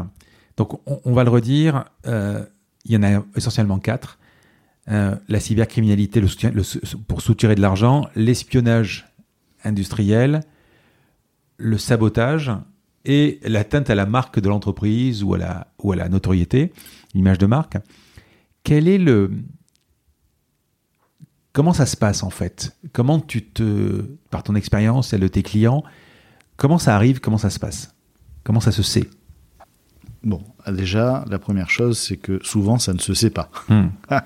euh, Lorsqu'on a une rançon où euh, tout le monde se tait, euh, ne serait-ce qu'en interne avec les collaborateurs, être une victime d'une attaque, c'est être faible. Et, donc, malheureusement, personne ne crie sur les toits qu'il a été victime d'une attaque, pour peu que ça transforme ça en, en sujet intéressant. Le, le, le, sujet, il, est, il est assez simple, en fait. C'est comment euh, on est capable d'encaisser ça Est-ce qu'on a mis les moyens euh, qui permettent de ne pas l'avoir hein Est-ce qu'on a mis l'antivirus pour pas avoir de virus? Ben, Il y a plein d'ordinateurs encore aujourd'hui qui n'ont pas d'antivirus, bien que ce soit rentré dans les mœurs. Euh, il y a dix ans, j'expliquais aux entreprises qu'il leur fallait un firewall, hein, un pare-feu, pour être capable de filtrer les flux extérieurs, les flux intérieurs, etc. Il y a cinq ans, on essayait de convaincre les gens qu'il fallait une sauvegarde voilà, que c'était indispensable qu'en cas de casse du matériel ou en cas de piratage, et aujourd'hui on a beaucoup plus de cas de piratage que de cas de casse de matériel, hein, euh, avec des données qui doivent être testées quasiment toutes les semaines, etc. etc. Et puis là, euh, l'ère post-Covid, on est en train de s'inscrire vraiment dans encore autre chose. C'est vraiment en train de, de, de, de, prendre des proportions qui sont assez phénoménales. Alors on va, on va je, vais, je vais raconter quand même mon expérience. Ouais. Donc un vendredi à peu près, enfin un vendredi non, un lundi. Euh, un lundi, euh, j'ai une de mes euh, graphistes au bureau qui me dit, écoute, j'arrive pas, j'arrive pas à accéder à pas mal de fichiers. Qu'est-ce qui se passe? Les fichiers avaient toujours le même nom, PDF et peu, importe. Donc on, je commence à tester, je regarde. À l'époque, j'avais pas, pas de VPN, tout ça. Donc je commence à regarder et dans chaque dossier, en fait, le dossier était encodé avec un fichier texte avec marqué euh, vous avez subi une attaque. Si vous voulez pas, euh, si vous voulez avoir la clé, de décryptage, il faut verser en Bitcoin l'équivalent de, et ça faisait à peu près 5000 euros. Donc ça a été, euh, si tu veux, hmm, après on a remonté toute l'histoire. C'est ma sœur qui est mon associé qui a, avait cliqué sur un mauvais mail, qui a encrypté la totalité de son ordinateur. Et comme elle était connectée au réseau, en Windows euh, sur des disques durs euh, NAS, ça a commencé à progresser et à encoder la totalité du disque dur. Et la chance, c'est qu'effectivement, avec toutes les sauvegardes qu'on avait, qui étaient elles aussi, parce qu'elles elles se sauvegardent tous les jours, la chance qu'on a eue, c'est du versionning avec Dropbox qui nous a permis de remonter, non pas au vendredi, mais au jeudi, et récupérer nos données, etc. Donc du coup, j'ai pas du tout payé. Euh, par contre, le réflexe que j'ai eu, c'est évidemment d'isoler le poste complètement, de le reformater entièrement. Voilà. Euh, comme on avait, je l'ai dit tout à l'heure, du SaaS, des emails, etc. Donc on a récupéré nos emails et on, et on est reparti assez vite. Mais moi, je m'y connais. Par contre, j'ai une petite boîte. J'ai pas de DSI, j'ai pas de boîte comme ça. Comment, euh, comment la cible, la- l'attaque arrive et euh, quelles sont les premières, les premières mesures à faire? Qu'est-ce qu'il faut faire? Parce que le- ransomware, il est détecté par le par l'antivirus? Alors, admettons qu'il n'y ait rien.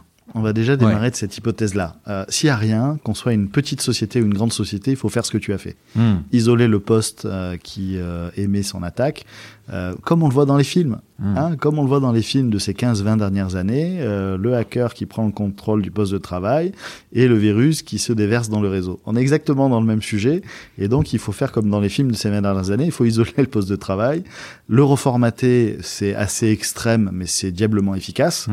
euh, et, et en général ça permet de repartir sur de bonnes bases. En bas niveau, en- enfin en, en- en- Non. en normal quoi. Ouais, normal. D'accord. On n'est pas dans des, on est, on est plus dans. Enfin, je l'ai même pas formaté, moi, je l'ai même pas formaté parce que je voulais garder les traces. On va en reparler tout à l'heure. Pour moi, c'était important de garder les traces. J'ai changé de disque dur directement.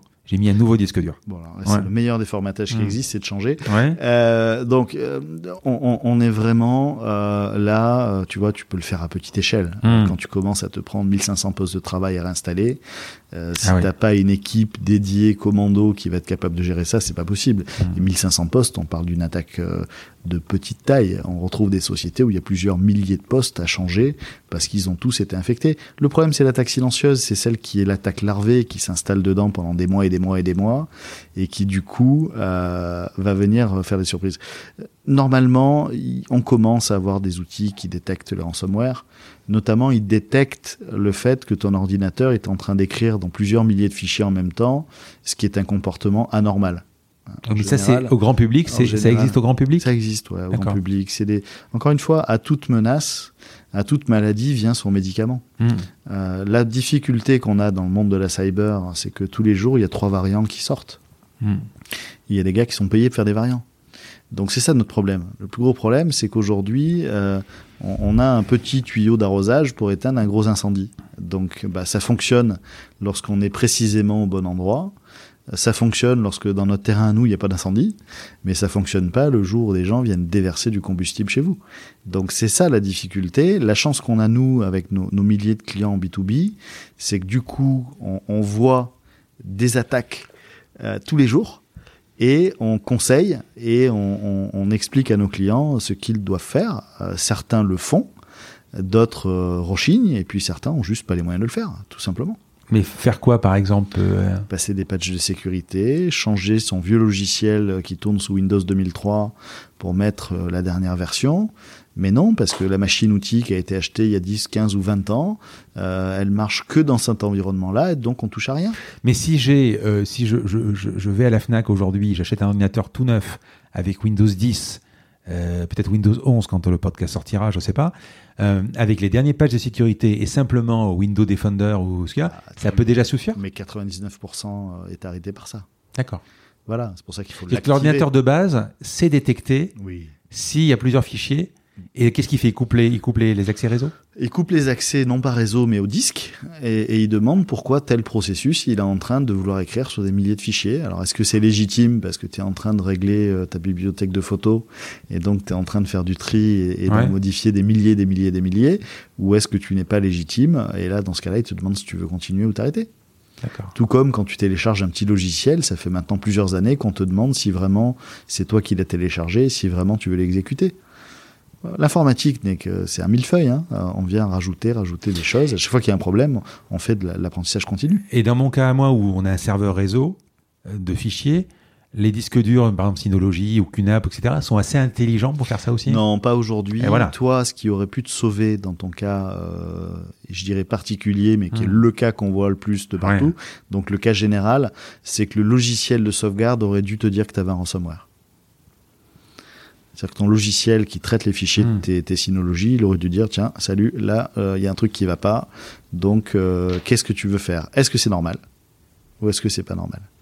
Et, je pense à. Qu'est-ce que tu conseilles comme logiciel de sauvegarde bah, Je pense à mon ami Luc Dursault de chez Wuxo Atempo. Aujourd'hui, on a un gros éditeur français qui s'appelle Atempo, A-T-E-M-P-O, qui édite des logiciels de sauvegarde. Euh, Cocorico parce que c'est quand même rare, les géants sont plutôt américains ou asiatiques, euh, et donc euh, intégrer cette, sauvegarde dans l'entreprise aujourd'hui, c'est il n'y a même plus besoin d'en parler, c'est automatique. donc, alors quand tu te rends compte de la cyberattaque, dans les premières heures, qu'est-ce qu'il faut Qu'est-ce qu'il faut faire et qu'est-ce qu'il ne faut pas faire surtout? Qu'est-ce qu'il ne faut pas faire? Alors déjà, il y a ce qui est réglementaire de faire. S'il y a hmm. des données personnelles qui ont été fuitées sur Internet, vous avez 72 heures pour prévenir la CNIL hmm. dans le cadre du RGPD. Les choses sont assez bien faites. C'est-à-dire que aller sur le site web de la CNIL pour déclarer une attaque, c'est vraiment un simple formulaire à rentrer. Moi, je conseille à tout le monde de le faire non pas pour être dans l'œil du cyclone et être enquiquiné par la suite, mais à minima pour se couvrir juridiquement de la responsabilité pénale du dirigeant. Voilà, ça, c'est quelque chose qui est nécessaire. 72 heures, ça laisse le temps de se rendre compte si le système est assez bien fait. C'est sûr que quand l'entreprise ferme trois semaines au mois d'août, c'est un peu plus compliqué. Non, mais la donnée personnelle, c'est Toto Tata, l'email. La donnée personnelle, c'est tout ce qui permet de reconnaître une personne. Ça peut être la fiche de salaire, oui. ça peut être un numéro de sécurité sociale, ça peut être un nom-prénom, une combinaison nom-prénom-email, ça peut être un fichier dans lequel il y a un devis ou euh, tu me fais un devis pour X impressions. Euh, tout ce qui contient de la donnée personnelle. Et donc là, il faut prévenir aussi les clients. Alors là, il faut prévenir d'abord la CNIL hmm. dans les 72 heures, c'est l'autorité de, hmm. de, de, régulation. Et puis, euh, normalement, il est d'usage de prévenir ses clients. Après, ça dépend de l'attaque. Si on est dans la fraude au président ou c'est juste un RIB qui a été récupéré, il n'y a pas besoin de jouer du tambour en disant qu'on s'est fait pirater et que c'est la folie. Il y a un risque d'image qui est important pour l'entreprise. Hein. Hmm. Et quand il n'y a plus de confiance, il n'y a plus rien. D'accord. Donc, les erreurs techniques à ne, pas commettre et, les mesures à prendre? Bah, les erreurs techniques, c'est de se mettre un bandeau sur les yeux et de se dire que c'est rien passé. Mmh. Euh, c'est la négligence, en fait. Hein. Euh, euh, l'acte, l'acte de gestion qui ne serait pas le bon. Euh, il faut traiter ces problèmes en amont et lorsque ce n'est pas possible, on les traite euh, en réactif très vite. Il y a tout un, écosystème hein, qui, est, en place en France pour le faire. Euh, Nous-mêmes, on a, énormément de, prestataires qui sont disponibles pour le faire et on leur envoie régulièrement euh, des clients pour euh, des problématiques diverses et variées. Euh, et, effectivement, euh, bah, si on arrive à faire un petit audit annuel les commissaires aux comptes commencent à le, à le, demander depuis maintenant quelques, quelques exercices, euh, parce que ça devient une préoccupation majeure euh, de l'entreprise. Une fois que tu as compris ce qui se passe, d'abord il faut comprendre ce qui se passe évidemment, est-ce qu'on a peu de temps pour réagir? On parle de, de, de 90 minutes, 3 jours, 3 secondes, 3 minutes, parce que ça va extrêmement vite. Tu parlais tout à l'heure de 1500 postes. 1500 postes, à mon avis, il faut quand même du temps pour les contaminer. Une journée. Une journée Max. Mais j'ai une boîte avec 10 postes, ça peut aller extrêmement vite. 10 minutes, max. Bien sûr que ça va très vite. Mais ça va à la vitesse euh, de, de l'informatique, c'est-à-dire qu'on a largement dépassé nos, nos limites biologiques d'humain, hein. euh, et donc ça va effectivement extrêmement vite. Euh, moi, je fais pas de règles de minutes, mmh. etc. Ça dépend de la typologie d'attaque et ça dépend du paramétrage des postes. Si effectivement on est dans le cadre d'une petite ou d'une moyenne entreprise qui n'a pas d'informaticien en interne, ou pour certaines qui ont des informaticiens, mais qui ont tendance parfois à pas toujours bien les payer, et donc euh, à avoir des informaticiens qui, qui font juste le minimum, euh, ça peut aller très très vite. Euh, après, quand on a mis en place une charte de sécurité informatique, qu'on a mis euh, les, les, contrats de travail à jour, euh, et je pourrais te fournir éventuellement quelques quelques clauses qu'on pourrait joindre avec le podcast. Ouais, il faut absolument, absolument, absolument faire de la pédagogie sur le sujet. Absolument. Hmm. Dans, dans, tout le début de la discussion, on a deux pôles en fait. On a le site web, par exemple le vol de données qui peut être sur un site web, mais on a parlé également du poste. Bon, euh, quand j'ai un site web, moi dans mon métier c'est l'e-commerce, euh, si je me fais voler des données, c'est pas forcément des données qui vont être sur mon poste, c'est des données qui vont être hébergées sur le cloud, donc sur mon site, etc. Que je sois hébergé euh, chez toi ou chez OVH par exemple. Oui, n'importe où. Il y a la faille du logiciel, on en a parlé au tout début, la faille du logiciel, mais sinon, euh, sur le, le, le, le, serveur lui-même, d'où peut venir la faille sur un serveur web? Oh, euh, elle peut venir de différents endroits. Elle peut venir Évidemment du, CMS ou du CMS. Bah, ouais. Alors d'abord, elle peut venir du système d'exploitation. Elle a déjà démarré par, Mmh. par en bas, hein, en dessous. Euh, quel logiciel est fait tourner? Est-ce que c'est un vieux Windows euh, qui n'est plus maintenu depuis des années, plus mis à jour parce que c'est un vieux développement et qu'on veut surtout pas, surtout pas y toucher? Est-ce que c'est un, un, une application euh, qui utilise le monde libre? Et donc on sait que les applications du monde libre, bah, elles sont patchées très régulièrement et donc il faut mettre les mains dans la mécanique et de la maintenance. Mmh. Hein. C'est comme quand on achète une voiture, euh, euh, même quand on l'utilise pas et qu'elle reste au garage, bah, de temps en temps il faut la maintenir. Le monde libre, c'est l'open source. Hein. Monde libre, euh, Linux, Unix, Ouais. euh, tout le monde de l'open source. Donc euh, il y a des logiciels comme Apache, comme Nginx, euh, comme MySQL, euh, comme Varnish, qui sont des logiciels qu'il faut mettre à jour régulièrement. Mais personne ne connaît ça, euh, parce que quand on voit un site web, on voit une page, du texte, une image, et on se doute pas 10 secondes de toute la complexité qu'il y a derrière.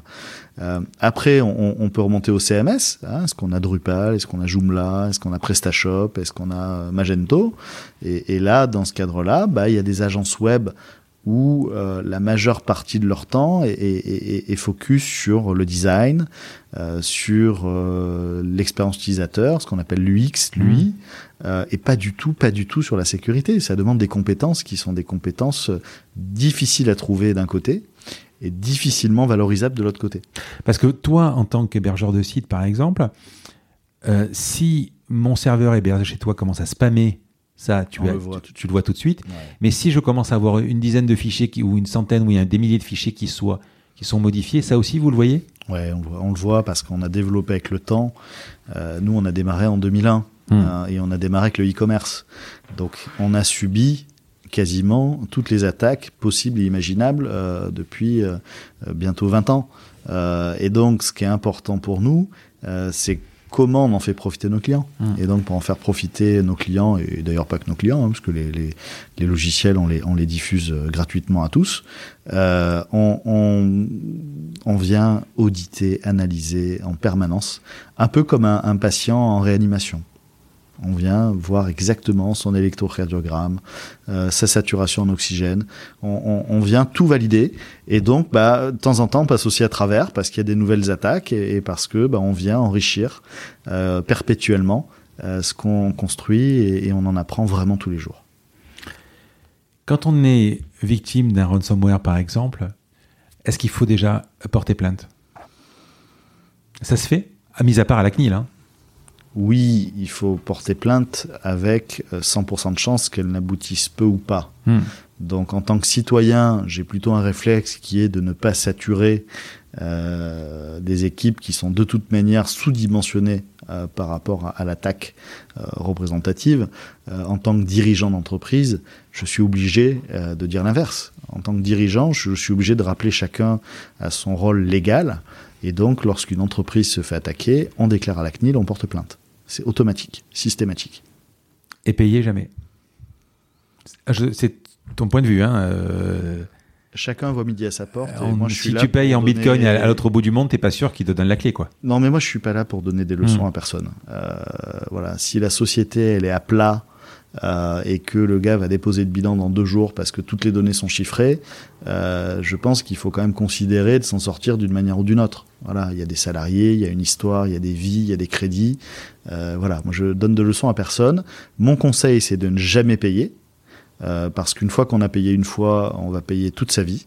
Voilà. Et euh, la seule manière de ne pas avoir de problématiques liées, c'est de faire des sauvegardes régulières et de les tester ou de les faire tester par un prestataire régulièrement. C'est tout. Donc, on, on- on est bien, tu arrives bien à la partie d'après, donc la prévention. Les sauvegardes, justement, moi, basiquement, effectivement, euh, j'ai mes sauvegardes qui sont un peu. Donc, la chance qu'on a, c'est que maintenant, on est en fibre partout. Donc, même à la maison, ça va très vite d'envoyer euh, sur un disque euh, déporté pour avoir ça. Moi, j'ai quand même la vieille sauvegarde. J'achète euh, un disque dur assez régulièrement, je le branche, je copie et je le mets dans le placard. Parce que pour moi, euh, il n'y a pas. euh, voilà. Évidemment, s'il est vérolé lui-même, c'est un problème.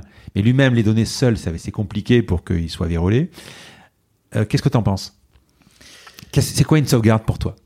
Alors, si on revient un peu dans le monde d'avant, Mmh. euh, la sauvegarde, euh, c'est le gars avec sa queue de cheval qui vient tous les soirs récupérer la cassette dans le lecteur de cassette Avec et qui la alterne met au coffre. Voilà. Voilà, donc ça, euh, entre guillemets, c'est le tape, c'est la Mm. cassette, hein, c'est la Mm. sauvegarde à l'ancienne, qui est un peu celle que tu décris avec ton disque dur, euh, qui est euh, celle qui est quasiment inviolable. Sauf à garder la cassette 60 ans et qu'elle soit plus euh, dans des conditions de lecture saines. Ou le feu, Euh, parce qu'on peut voilà. parler du feu aussi. Hein. Mais, mais la réalité, c'est que personne fait ça. Mmh. Personne n'a envie de payer un équivalent de temps plein pour aller gérer les sauvegardes. On n'a pas les moyens. Alors chez un grand compte ou un très grand compte, on achète des robots qui le font maintenant quasiment automatiquement, qui font tourner les bandes.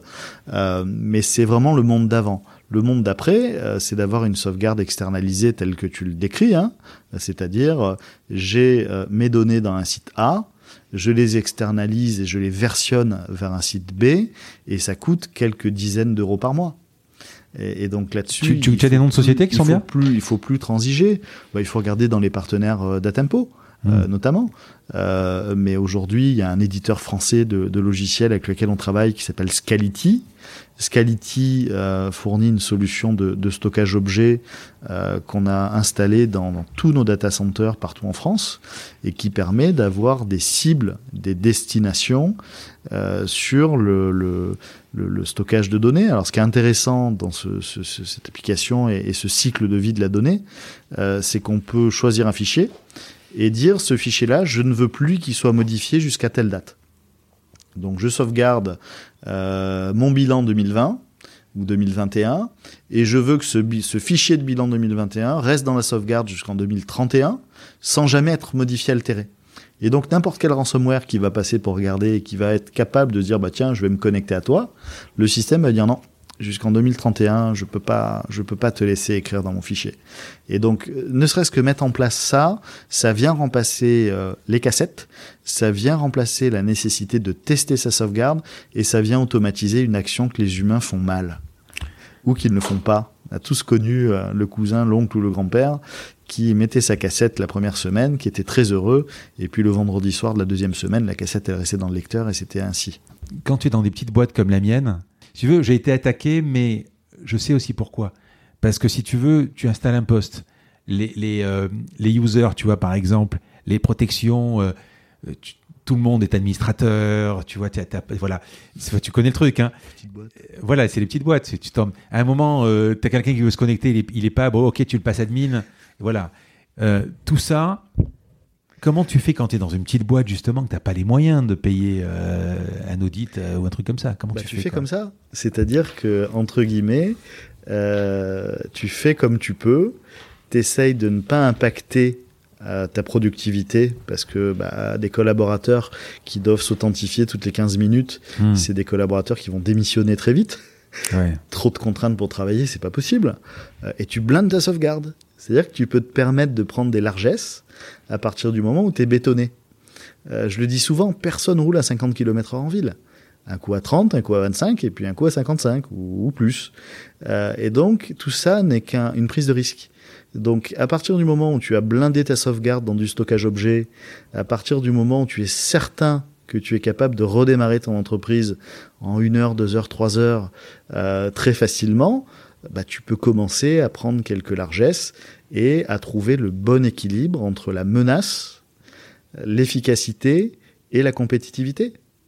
Ouais, parce que tu vois, tu, tu prends. Non, mais il faut être réaliste, il faut être pragmatique. oui, mais tu prends notre cas à nous, euh, tu peux pas gueuler toute la journée. Moi, je dis, y leur, a- je leur dis par exemple, tu, il y a des est ayatollahs si- de la sécurité qui vont t'expliquer oh là là, grand Dieu, vous imaginez pas, il faut changer le mot de passe tous les 72 jours, patati patata. Ouais. J'écoutais un, un humoriste l'autre jour à la radio qui disait, qui faisait un, un sketch sur les, la sécurité. C'est marrant d'ailleurs, c'est comme quoi une thématique est en train de pénétrer euh, la société, c'est quand les humoristes s'en emparent. Il disait, mais moi mon mot de passe je l'ai jamais changé parce qu'on m'a jamais piraté. Bon, euh, voilà, entre ces deux extrêmes, il y a juste de l'hygiène informatique. Alors, moi, c'est vrai que je, je demande euh, le soir quand on parle de se déloguer, parce que c'est important. Ah oui, c'est essentiel. Parce qu'à un moment, euh, euh, a- tu peux effectivement être, y a- y avoir une prise de contrôle, tu peux avoir même un cambriolage, etc. Mais totalement. Mais euh, au niveau des mots de passe, moi j'ai résolu aussi le problème. avec- on a- personne ne connaît les mots de passe. Avec des logiciels type un password, réseau, si tu veux, moi je suis administrateur de tout.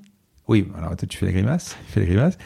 Mais par exemple, les, mots de passe, ils sont changés régulièrement, mais c'est le logiciel qui les change en fait. moi, je suis pas super fan de cette approche-là, parce que le jour où quelqu'un te prend ton compte administrateur, il pénètre l'intégralité de la société tout de suite.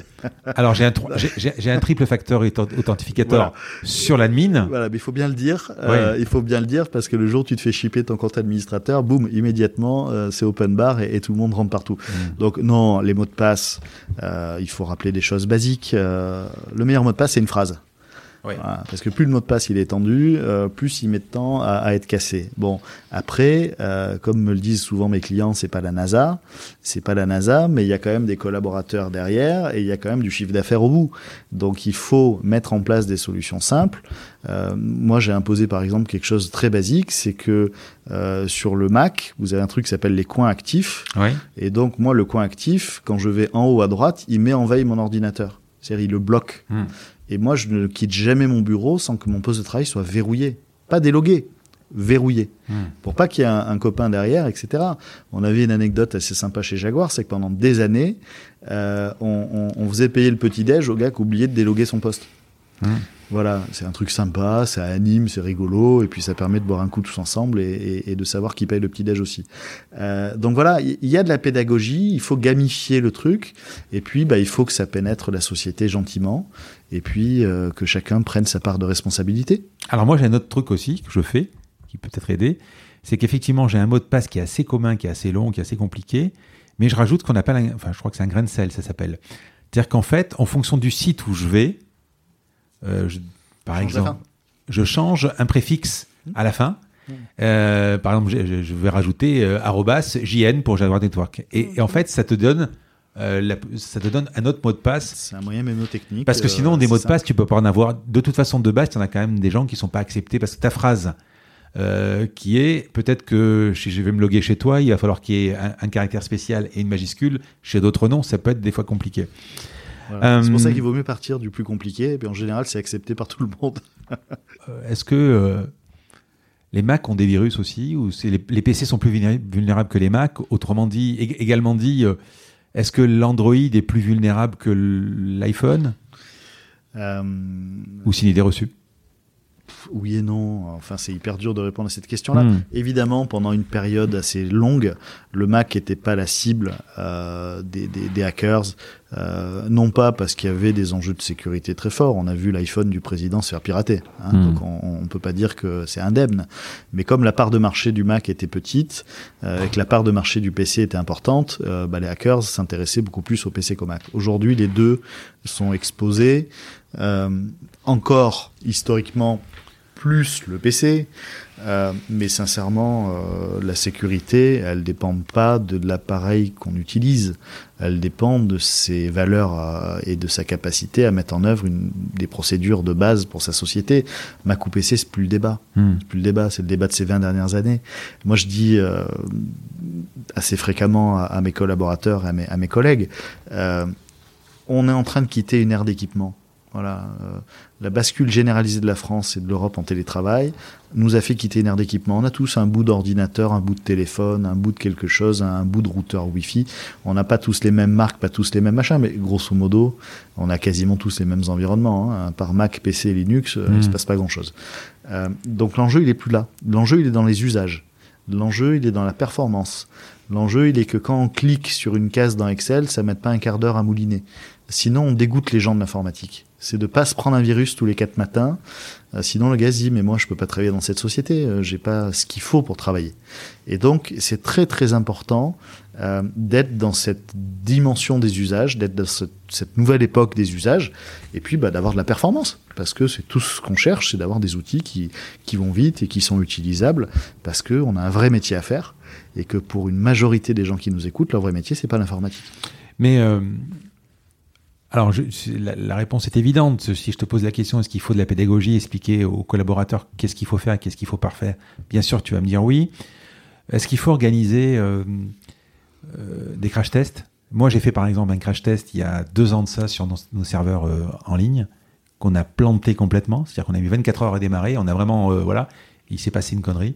Et on le voit récemment, on l'a vu récemment avec OVH, qui n'est pas une cyberattaque, mais qui est un feu qui pour moi était un peu ça a été un peu mal géré quand tu vois retour, la page d'accueil, c'était, je sais plus, tu vois, là, tu veux commencer. Euh... Bah, je me garderais bien de commenter l'incendie d'OVH parce que quand un, data center avec des dizaines de milliers de serveurs brûle, c'est une catastrophe pour l'économie. Hmm. Euh, OVH euh, a, a, a, effectivement euh, c'est aussi une erreur de jeunesse. Alors c'est hmm. une erreur qui a des conséquences importantes, mais c'est une erreur de jeunesse.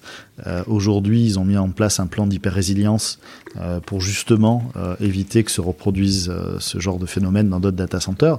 Mais l'incendie le, le, du data center d'OVH, il faut être très humble parce que ça peut arriver à tout le monde, sert l'intégralité de l'écosystème et des clients.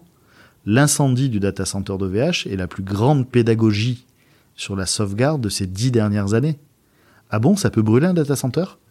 Ah bah, C'est-à-dire, dans un data center, monsieur, euh, il y a du gasoil, il y a des batteries, il y a des onduleurs, il y a de l'énergie à haute puissance il y a du plastique partout.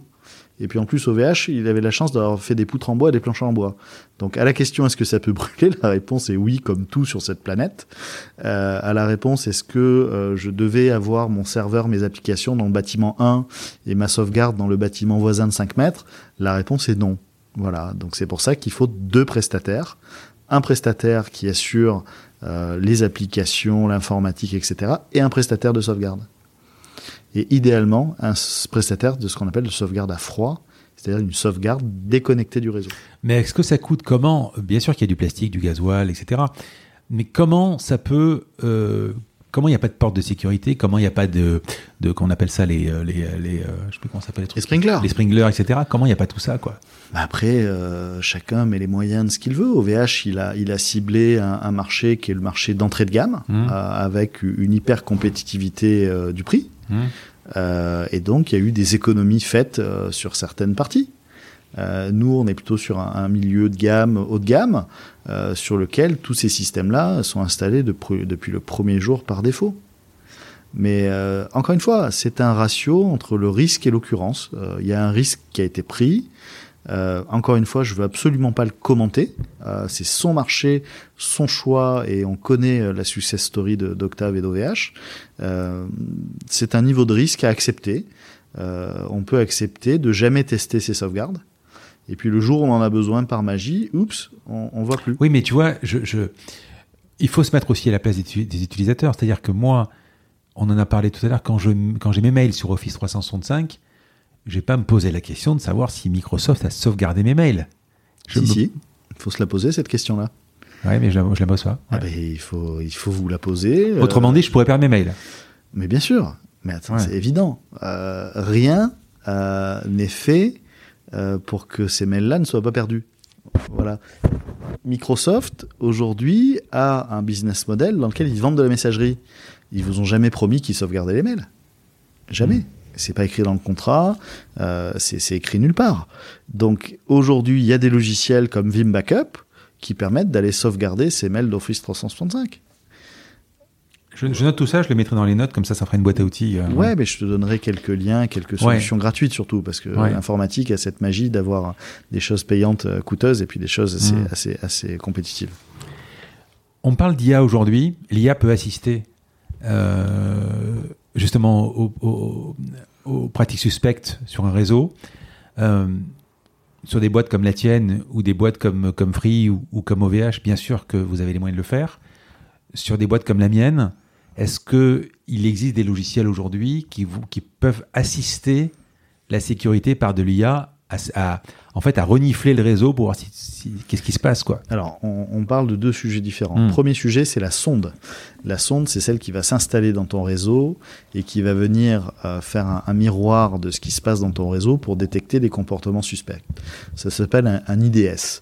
Bon, le problème de, de, de, de, ce intrusion detection system, euh, c'est que c'est trop cher. C'est-à-dire aujourd'hui, un IDS, on parle d'un investissement de 15 000 à 20 000 euros. Hmm. Euh, si on prend un IDS open source comme Snort ou, ou, des choses comme des logiciels comme ça, il va falloir mettre un serveur à 3000 euros et payer un informaticien 5 à 10 jours pour le mettre en place. Donc ça va coûter 8 à 10 000 euros. Oui, c'est-à-dire que soit c'est gratuit, mais c'est très compliqué à mettre mais, en place. Mais, voilà. toujours, il n'y a ouais. pas de magie. Hein. Bien sûr. Euh, donc, donc ce n'est pas accessible. Voilà, clairement, c'est pas accessible. Euh, vous verrez dans quelques semaines, on va faire une annonce assez importante sur le, le, sujet de la sécurité et sur la commoditisation de la sécurité, parce qu'aujourd'hui, la sécurité, c'est réservé à des experts. Et l'IA, euh, c'est-à-dire l'analyse automatisée de traces de sécurité, va être un grand facteur majeur de sa commoditisation. Euh, si on n'est plus obligé d'avoir des humains qui traitent des incidents, mais que les robots vont pouvoir traiter des milliers d'événements par seconde, alors les prix vont se casser la figure et, la sécurité va devenir accessible. Mais aujourd'hui, il faut dire les choses. Un audit de sécurité, un ingénieur de sécurité, ils sont rares, ils sont chers et ils sont très chers. Et donc, il va falloir passer par l'automatisation pour rendre tout ça un petit peu plus euh, accessible. Tu vois, quand j'ai eu mon attaque, on m'a parlé après de VPN, etc. Est-ce que tu peux expliquer ce que c'est, ce que ça va amener un VPN euh, par rapport à euh, avec cette histoire de télétravail en fait? Euh, quand on quand on n'a pas de service informatique, on quand on ne, ne connaît pas grand chose, on va utiliser des solutions comme TeamViewer par exemple pour se connecter en bureau à distance ou RDP, c'est-à-dire le bureau à distance. Donc à distance, on va se connecter sur son poste qui va être sur le réseau pour pouvoir profiter du réseau. Bon, ça, est-ce que ce sont des solutions, le RDP ou TeamViewer, qui sont faillibles? J'imagine que oui. Et sinon, si je veux renforcer cette sécurité-là, puisque c'est quand même quelque chose que, qui est accessible, tout le monde fait ça. Comment, euh, comment je peux pallier renforcer ma sécurité Allez, si on revient aux fondamentaux, mmh. euh, un peu comme au Moyen Âge, on construisait euh, des, des, murailles, euh, on construisait des renforts pour éviter mmh. de se faire attaquer par des tiers. Donc la première chose, c'est qu'effectivement, fermer le réseau de l'entreprise et en laisser l'accès par un VPN. Un VPN, c'est ni plus ni moins qu'un petit tunnel logiciel entre le poste de travail qui se retrouve à la maison ou dans un hôtel et le réseau informatique de l'entreprise. Euh, et c'est un tunnel logiciel qui coûte vraiment euh, quasiment rien. Il y a même des solutions qui sont un petit peu plus compliquées mais qui sont gratuites, qui permettent de monter un VPN. Et ça, vraiment, c'est le niveau zéro de la sécurité, c'est-à-dire fermer le portail chez soi. Je parle pas de la porte d'entrée, hmm. je parle du portail. Lorsqu'on tu vas te connecter avec un certificat? Alors on se connecte ou avec un certificat ou uniquement avec un login mot de passe. Hmm. Euh, on crypte le trafic entre le poste de travail, on chiffre le trafic entre le poste de travail et le réseau informatique de l'entreprise. Et donc, on, sait que quand on se dit les choses, on est plutôt euh, entre, entre soi euh, qu'au milieu de la gare. Oui, tu me dis, soit on a un certificat, soit on a un login mot de passe. Quelle différence entre le login mot de passe que je vais avoir sur le VPN et le login mot de passe que j'aurai sur mon TeamViewer ou sur mon euh, connexion bureau à distance? Alors, bah, sur le, le TeamViewer, déjà, il traverse Internet chez Monsieur TeamViewer, alors que le VPN, il traverse chez toi, chez toi. Ouais. Donc déjà, tu élimines un tiers. Et puis après, le, la problématique du bureau à distance, c'est que laisser un serveur Microsoft Windows connecté à Internet se faire scanner toute la journée, c'est vraiment une mauvaise idée.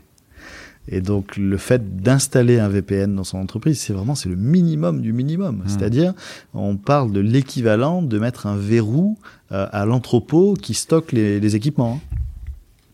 Il y a des gens qui peuvent vivre sans verrou dans certaines euh, contrées géographiques, mais elles sont plutôt rares. Euh, en général, on aime bien mettre un petit, un petit tour de clé le soir en partant de, de l'entreprise. Donc je monte une boîte, j'ai deux PC, euh, peut-être un, un, disque dur partagé, euh, etc. Un NAS, voilà. un NAS par exemple.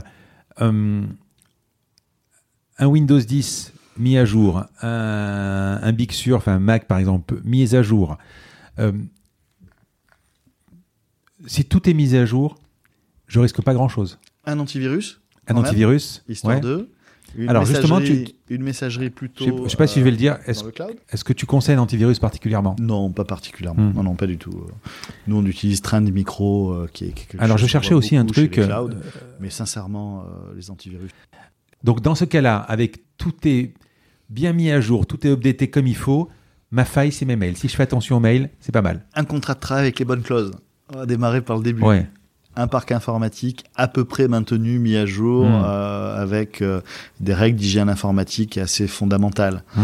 Euh, une, une, une, pédagogie, une formation sur le fait de ne pas ouvrir des mails qui n'ont pas à être ouverts pour ne pas s'infecter soi-même. Mmh. Voilà, L'idée, c'est de ne pas se couper le doigt en se disant, tiens, c'est super, je vais avoir une maladie. Ouais.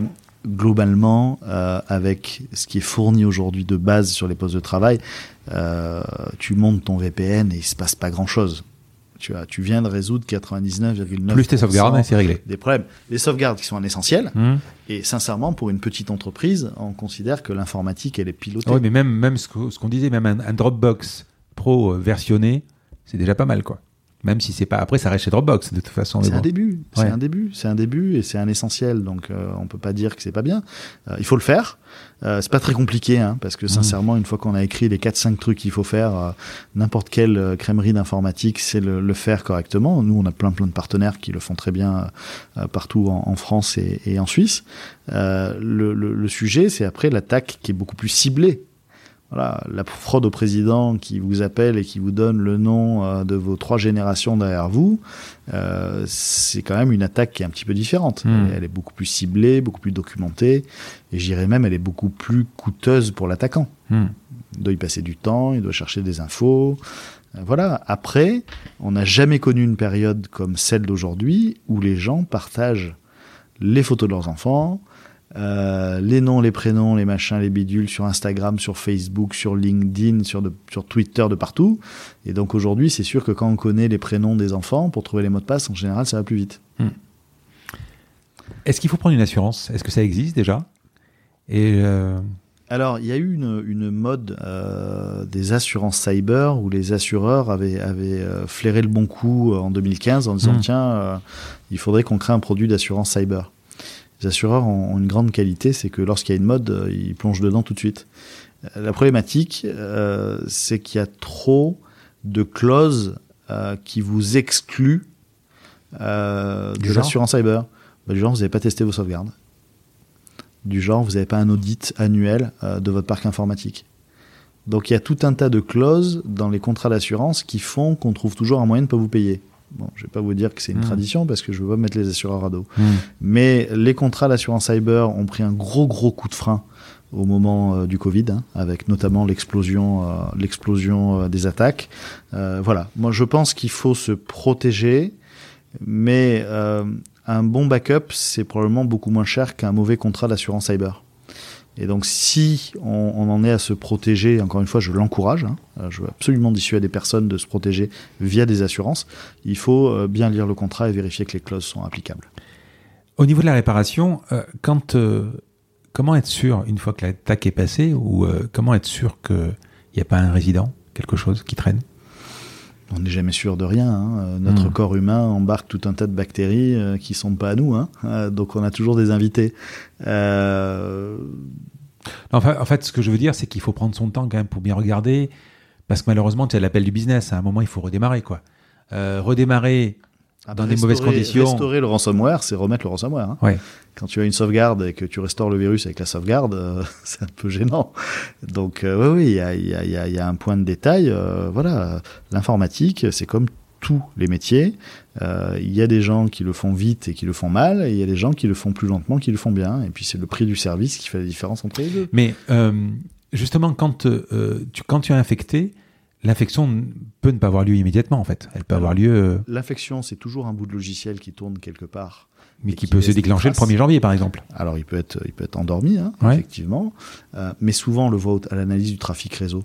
Quand vous avez un poste de travail qui commence à discuter avec des adresses IP en Russie euh, une fois par jour euh, de manière très fine, c'est l'inspection du réseau local qui vous dit ce qui Mais ça, l'antivirus, passer. le fait? Non. Ça, c'est l'opérateur télécom qui est censé le faire. Mais euh, aujourd'hui, ça coûte trop cher, c'est pas accessible aux PME. Oui, mais quand je suis chez Orange ou chez Free, euh, tu peux pas me prévenir euh, de savoir si je, je discute avec la, la Russie, quoi. Ah bah si.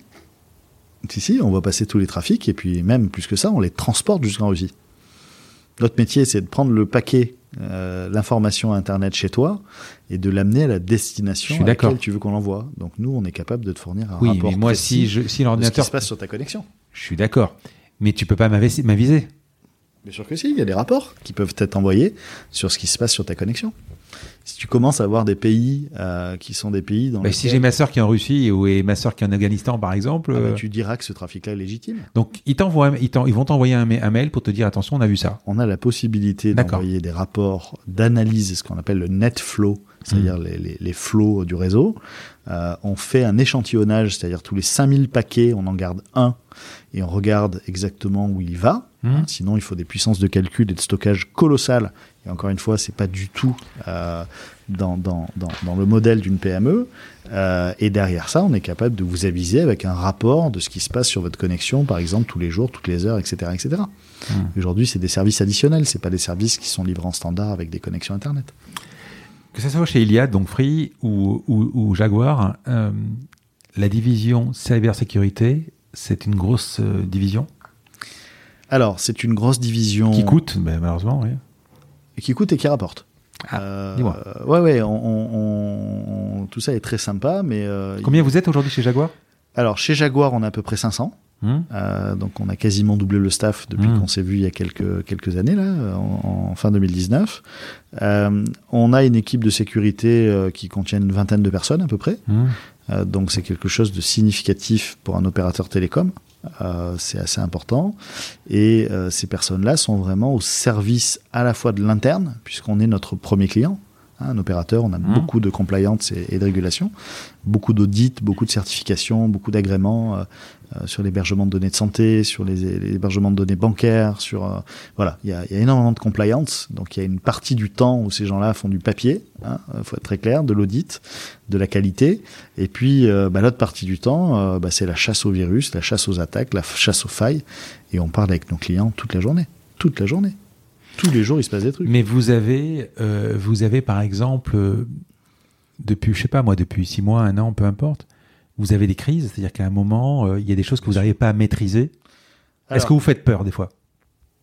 Alors, est-ce qu'on se fait peur? Non, pas vraiment, parce qu'il y a tellement de mesures qui ont été prises en anticipation qu'on n'est pas sujet à, à, des menaces qui sont des menaces euh, impossibles à tenir. Voilà, on est, on est plutôt euh, très très avisé sur cette thématique-là, et donc mécaniquement, en étant très avisé, on anticipe beaucoup de choses, et donc on est, on est, on est peu surpris je dis pas que ça arrivera jamais. Je dis qu'aujourd'hui, euh, clairement, ce qui nous arrive, on le, on le, voit, on le maîtrise et on le résout. Euh, nos clients, par contre, c'est pas tout à fait le cas. Nos clients, eux, sont très surpris. Mais pourquoi je suis une cible? Pourquoi moi? Hmm. euh, Combien ça va coûter? Combien de temps? J'ai pas le budget pour faire. Donc, on, on se retrouve dans des questions où on a des fois des DSI qui sont un peu titanisés par la menace, quoi. Et donc, euh, on, on, a euh, des prestataires externes qui sont des pros de la gestion de crise. Voilà. C'est-à-dire la cellule de communication, la cellule technique, la cellule opérationnelle, la cellule administrative, et donc qui viennent et ils mettent en place une, une gestion de crise euh, comme on le connaît dans d'autres thématiques. Hein. C'est exactement le miroir de la vie réelle. Oui, le mais comment, comment tu peux expliquer que, par exemple, vous, euh, tu me dis, bon, mais on est 500 personnes, j'ai 20 personnes qui bossent au, à la cybersécurité, euh, on, on, on, s'est quasiment jamais fait peur ou, ou, on réagit très vite, etc. Et comment tu peux expliquer que qu'une boîte comme euh, comme comme LinkedIn par exemple ou, ou Facebook ou, ou, qui tu veux, qui sont des monstres, ils ont des surfaces d'attaque qui sont monstrueuses. Ben, D'accord. Ils ont des surfaces d'attaque, euh, un LinkedIn avec ses millions d'utilisateurs, un Facebook avec ses milliards d'utilisateurs, ils ont une surface d'attaque très largement supérieure à la nôtre. Et puis, sincèrement, Facebook, il y a quand même une grande partie du monde euh, qui n'est pas tout à fait ami de la démocratie, euh, qui fait ça toute la journée, que de les pirater, de les enquiquiner. Euh, donc voilà, c'est pas le même sujet. Euh, Facebook, ça fait du B2C, nous on fait du B2B, donc mécaniquement on a beaucoup moins de surface d'attaque. Mmh. Et à côté de ça, bah, nous, les, les, les, les, clients qui sont plutôt des clients sensibles, ils ont déjà mis en œuvre ce qu'il fallait pour pas se faire attaquer. Aujourd'hui, quand on est euh, le Sénat, euh, quand on est euh, des institutions gouvernementales sensibles, dans l'appel d'offres, il y, y, a la partie cyber qui est significative aujourd'hui. Quand tu as créé la boîte avec ton frère, il y a, il y a... Bientôt 20 ans. De mémoire, le 11 septembre 2001 ans C'est ça. Je m'en souviens, je savais marqué. Euh, tu avais imaginé euh, à l'époque, donc sur l'hébergement, sur tout ça, vous branchiez point, quoi, à l'époque. Alors. T'avais quand même imaginé quelque chose? Ouais, par défaut, par, par, défaut, on mettait déjà des protections. Mmh. Euh, Internet, euh, ça date pas des années 2000. Hein. Ouais. Internet, ça date des années 70. Euh, donc, il s'est passé tout un tas de choses. Et plus on rend l'Internet accessible, plus on rend la surface d'attaque importante. Plus il y a d'utilisateurs connectés à Internet, plus il y a statistiquement des gens qui sont bien intentionnés, des gens qui sont moyennement bien intentionnés, des étudiants et des gens qui sont pas très bien intentionnés. Et donc du coup, euh, on, on, a fait que investir ces 20 dernières années dans la sécurité. On a fait que investir. Et parfois, on a pris des risques colossaux euh, d'investir sur des technologies sans savoir si les boîtes dans lesquelles on, on, on, achetait les composants allaient être des boîtes qui allaient perdurer dans le temps. Ah bon, bah, ça s'est plutôt bien passé, mais on s'est fait peur quand même quelques fois. Hmm.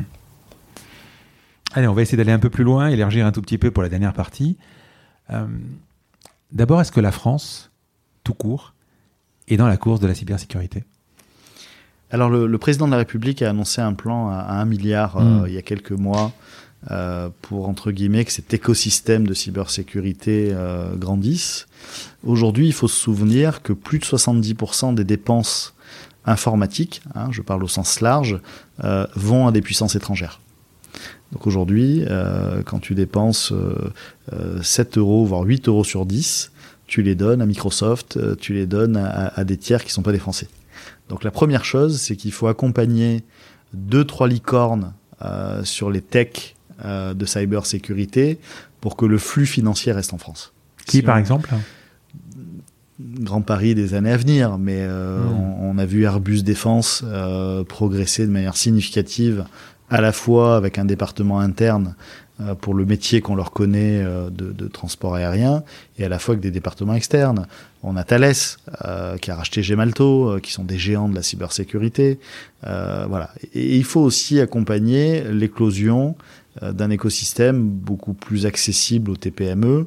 Et on voit vraiment en ce moment un écosystème de cybersécurité qui est en train, en train d'éclore significativement.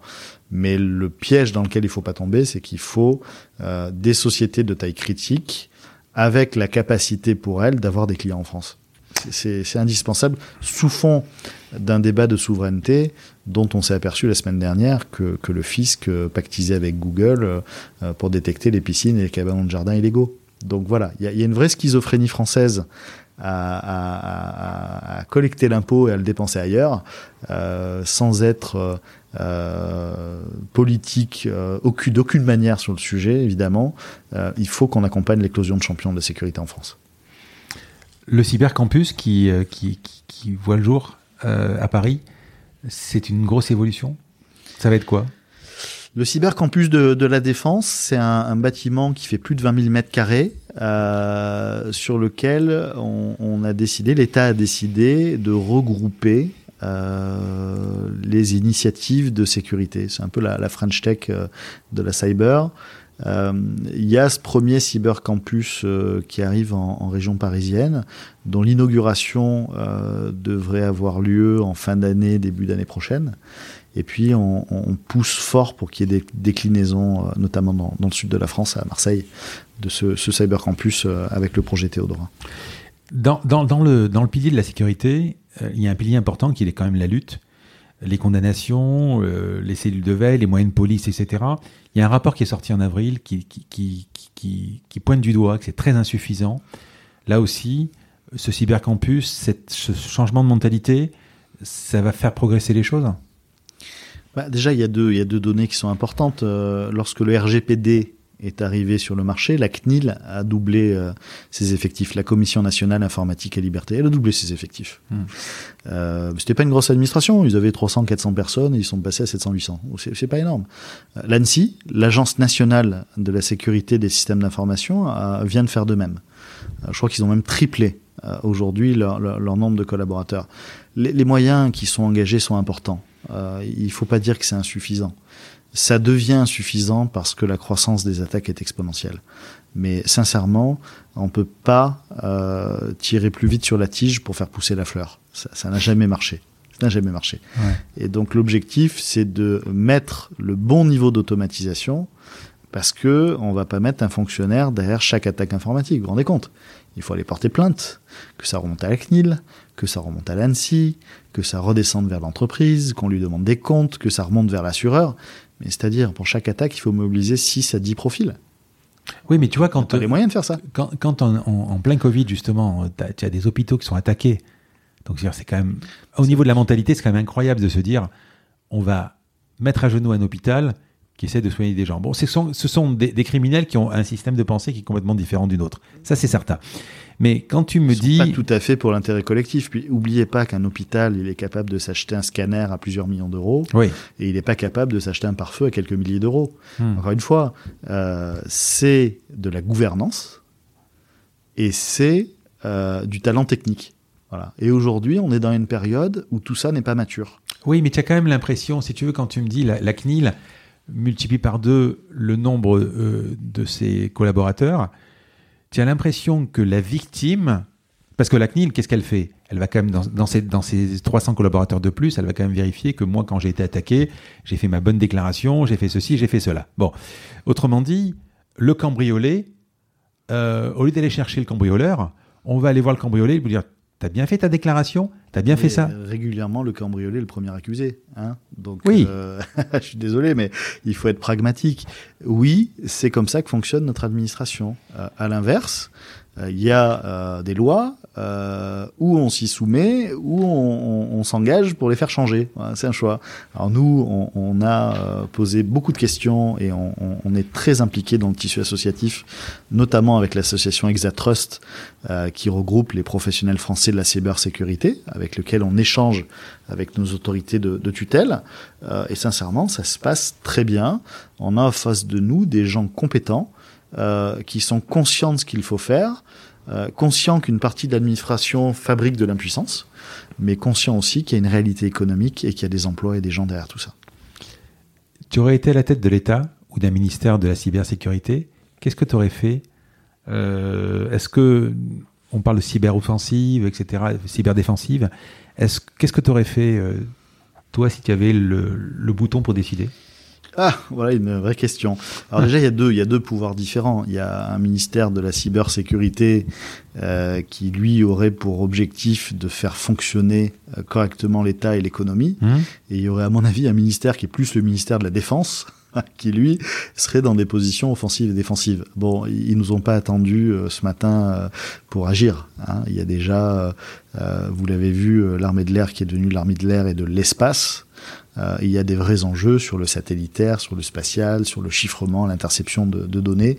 Et ça, ça existe très largement depuis euh, la, la, guerre froide, voire la, la Deuxième Guerre mondiale. Euh, sincèrement, je pense que la première chose, comme dans toute maladie, c'est d'abord le diagnostic. Voilà, quand on a mal au bras, on se fait pas faire une radio du pied. Or, mmh. aujourd'hui, on est totalement aveugle. Totalement aveugle. Et on est La France ou le monde Alors, euh, tout le monde. Euh, mais aujourd'hui, euh, parce que quand tu as un Biden, quand as un Biden qui menace Poutine euh, ils le menacent pas vraiment, quoi, de représailles pour la cybersécurité, etc. Quoi, ouais. Moi, je sais pas ce qu'ils font Biden et Poutine et je me garderai bien d'en parler. Euh, je sais juste, euh, à titre perso, euh, que n'importe quelle administration aujourd'hui, elle est piratable euh, assez facilement. Un jour, j'avais un congrès sur les bâtiments intelligents. Je prends mon ordinateur, je trouve une prise réseau dans un mur, crac, je branche mon ordinateur dans la prise réseau, je lance un script qui crée des milliards de paquets par seconde euh, et qui sont allés saturer l'équipement qu'il y avait au bout et qui a arrêté le bâtiment. Voilà, et c'était un congrès sur les bâtiments intelligents. Donc, euh, il y a tout à faire. Hmm. Et c'est une super nouvelle parce que dans ces métiers-là, il y en aura pour les ingénieurs, il y en aura pour les gens qui ont vraiment euh, euh une connaissance technique avancée, et il y en aura aussi pour les gens qui n'ont pas de connaissances techniques avancées. Il va nous falloir des pupitreurs, il va nous falloir des opérateurs, il va nous falloir des gens euh, qui vont être capables d'alerter les clients, de leur envoyer des procédures. Et, et, et moi, je, je, pense beaucoup, euh, notamment avec mon, mon, attachement à la région marseillaise, euh, je pense que c'est une, une mine et une capacité de création d'emplois que personne n'a vraiment compris. Mmh. Voilà. Euh, on va retrouver dans la sécurité informatique l'équivalent en nombre d'emplois de ce qu'on retrouve dans la sécurité physique. Probablement un pour un. Et ce sera gigantesque et ce sera une partie de la, de la, de la solution. Tu as une armada aujourd'hui de gens qui cherchent des failles, qui font des cyberattaques, etc. Bien sûr. Aujourd'hui, on a des réponses qui sont euh, des VPN, des antivirus, des bonnes pratiques, etc. Une, une partie voilà. des réponses. Est-ce qu'on peut pas trouver des solutions pour vraiment, euh, en amont, pour pouvoir d'abord les détruire, voilà. Hier, j'avais rendez-vous avec un, très grand patron français. Hmm. Et on, parlait notamment de toutes les écoles de code qui sont un petit peu à la mode, en train de fleurir de hmm. partout, dans lesquelles on vous, on vous promet qu'on vous forme un développeur en six mois. Hmm. Bon. Et je lui faisais un parallèle, je disais, mais si vous aviez une, une transplantation cardiaque, est-ce que vous accepteriez de vous faire transplanter le cœur par un élève de médecine première année, premier cycle, au bout de six mois? Hmm. Bon, la réponse, c'est non. Donc, à, fabriquer euh, des développeurs buggés, on, fabrique un monde buggé. Donc voilà, il, va falloir que chacun prenne sa, responsabilité. Euh, les usines de logiciels vont continuer à sortir du logiciel en grande quantité parce que transformation digitale égale mise en logiciel du monde. Voilà, mmh. c'est ce qui va nous arriver et c'est très bien. Et c'est très bien. Euh, à côté de ça, il va nous falloir des experts, euh, probablement qui vont être formés en plusieurs années et pas en quelques semaines, qui vont être capables d'intervenir précisément, un peu comme un chef étoilé qui va dire bah, la branche de thym, elle est plutôt comme ça, elle n'est pas comme ça. Et donc, il faut constituer ces équipes et notamment, euh, le, campus cyber devrait beaucoup nous aider à, faire ça. À la fois parce qu'il y a des morceaux de logiciels qu'on va pouvoir dupliquer, hein, vu qu'ils sont déjà sécurisés, autant s'appuyer dessus, des, des, fondations. Et puis de l'autre côté, bah, une conscience collective, euh, quelque chose qui est très important et qu'aujourd'hui, clairement, n'a pas du tout pénétré l'économie. on n'a pas d'écosystème startup cyber pas encore, pas, encore. assez structuré. Euh, c'est fouillis. Euh, il y a de magnifiques succès français. Encore une fois, la recherche française. Euh, je pense à l'INRIA, je pense au CEA. On a, on a des chercheurs, mais d'élite, de, rang mondial. Hmm. Incroyable. Euh, on dit toujours les Israéliens sont super bons en cybersécurité. Je vous garantis que les Français sont top niveau aussi. La difficulté, c'est toujours pareil en France, c'est notre capacité à créer des champions. Hmm. Donc voilà, il faut euh, se battre. Beaucoup de pédagogie, beaucoup de pédagogie. Les, garder, je pense qu'on va pouvoir les garder parce que c'est des activités qui sont sensibles pour l'État et on s'est doté euh, de l'arsenal législatif pour ne pas accepter la cession d'activités stratégiques à des, puissances étrangères. Hmm. Un peu comme pour la défense nationale, c'est quasiment du même acabit. Donc je pense que sur la cyber, on, aura peut-être une petite chance d'y arriver, de les garder.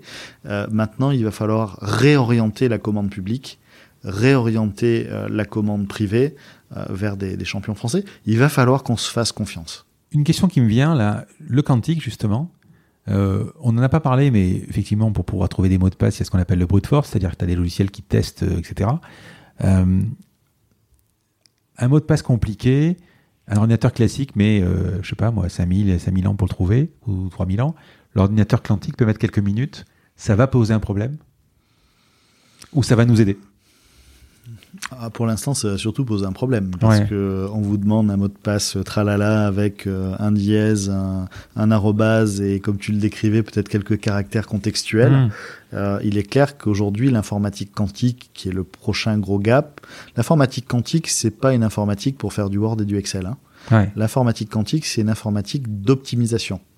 Vous avez, une, vous avez une flotte aérienne euh, d'avions qui circulent tout autour du monde et vous rentrez les paramètres de euh, il atterrit à telle heure, il y a tant de plateaux repas, il y a tant de messages, il y a tant de passagers, il y a tant de ménages, etc.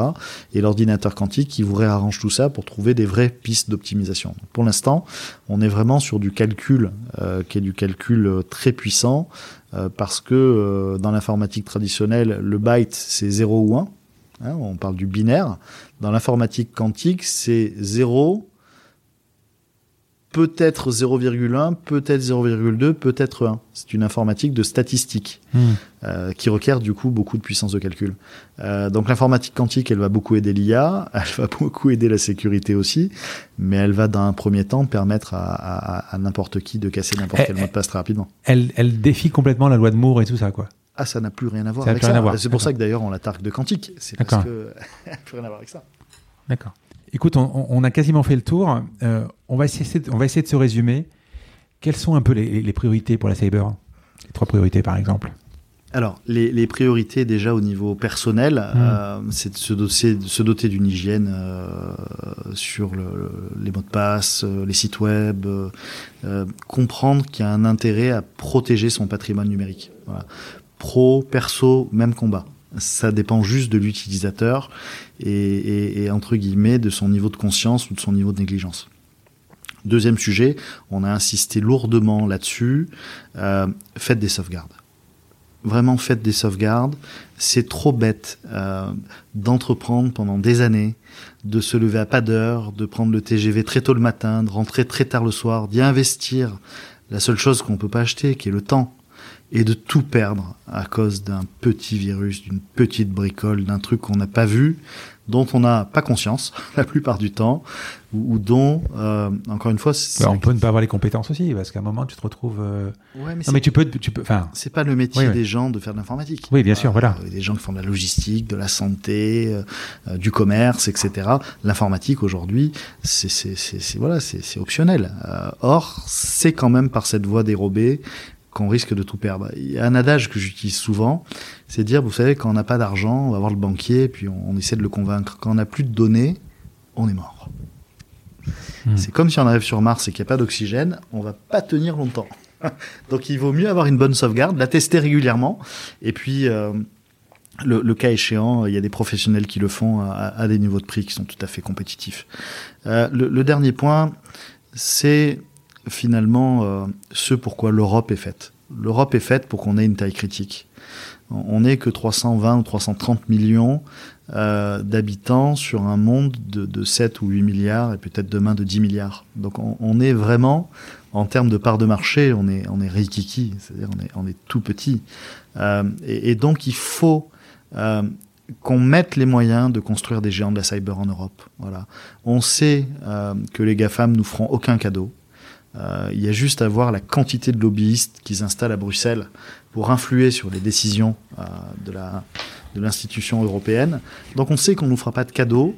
Euh, il y a aujourd'hui une alliance forte entre l'Allemagne et la France sur la partie cyber notamment euh, avec euh, le, bureau allemand de cybersécurité qui est très très connecté à l'ANSI.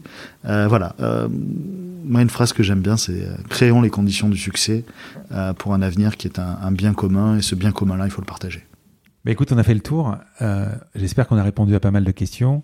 Ça serait bien que tu nous fournisses cette petite liste je, je mettrai dans les notes de l'épisode avec quelques petits outils gratuits pour, pour, aider. Écoute, je suis super content. Là, on a fait ben, c'est le deuxième épisode ensemble. C'est toujours ce point commun de parler de choses compliquées simplement. Donc, euh, on essaye. Voilà. Pas toujours facile. Merci beaucoup, Kevin. C'était encore un plaisir et merci pour ton amitié. Euh, Fred, avec grand plaisir. Merci à bientôt. très vite.